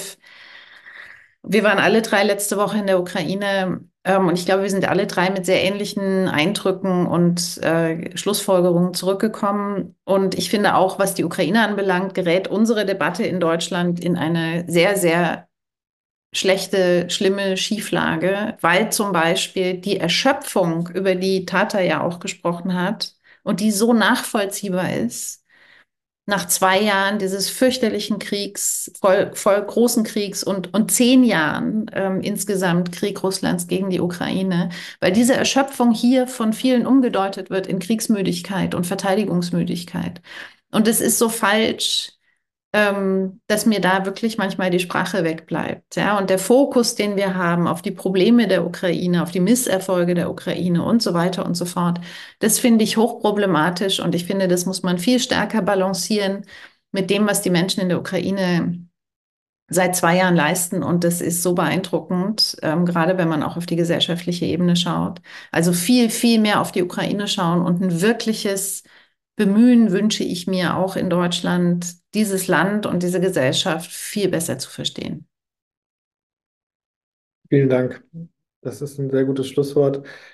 Wir, wir machen das bei Europe Calling auch weiter. Es wird nicht das letzte Webinar gewesen sein. Ich werde auch versuchen, Tata nochmal einzuladen und, und andere aus der ukrainischen CGV-Gesellschaft auch, die, die wirklich da auch Großartiges leisten und neben dem ihrem Einsatz im Kampfgebiet äh, dann auch noch die Zeit sich nehmen, äh, wirklich dann auch äh, sich zu engagieren in der Zivilgesellschaft und so. Das muss man sich alles überlegen. Sie hat ja erzählt, wer ist eine Lehrerin, ähm, Juristin, alles. So, da ist die ganze Gesellschaft aktiviert und, und tun wirklich Unglaubliches. Und das muss man, glaube ich, äh, viel stärker auch sehen, auch hier in Deutschland. Da stimme ich euch allen ganz stark zu. Wir haben jetzt ziemlich überzogen. Ich glaube, es war wichtig, wird nicht das letzte Mal gewesen sein. Ich sage jetzt nur Danke. Ich sage auch ganz abschließend Danke an unsere 1270 Fördermitglieder, die Europe Calling finanzieren und das heute Abend auch möglich gemacht haben. Euch sei auch sehr gedankt. Unseren beiden Dolmetscherinnen sei gedankt, die wieder großartige Arbeit geleistet haben. Ähm, unseren Gästen sei gedankt. Tata in Abwesenheit. Ich werde ihr alle nochmal, ich werde Tata noch alle eure äh, Nachrichten auch nochmal schicken, dass sie die auch nochmal hat und teilen kann. Und ich werde von ihr auch noch Links bekommen, wie ihr sie und die Ukraine äh, unterstützen könnt. Ähm, das glaube ich auch nochmal ganz wichtig. Kommt dann alles mit den Aufzeichnungen rum die nächsten Tage. Bis dahin wünsche ich euch äh, einen guten Abend. Äh, verdaut diese Eindrücke noch äh, ein bisschen und ähm, bis zum nächsten Europe Calling. Vielen Dank. Schönen Abend. Dankeschön. Vielen, vielen Dank.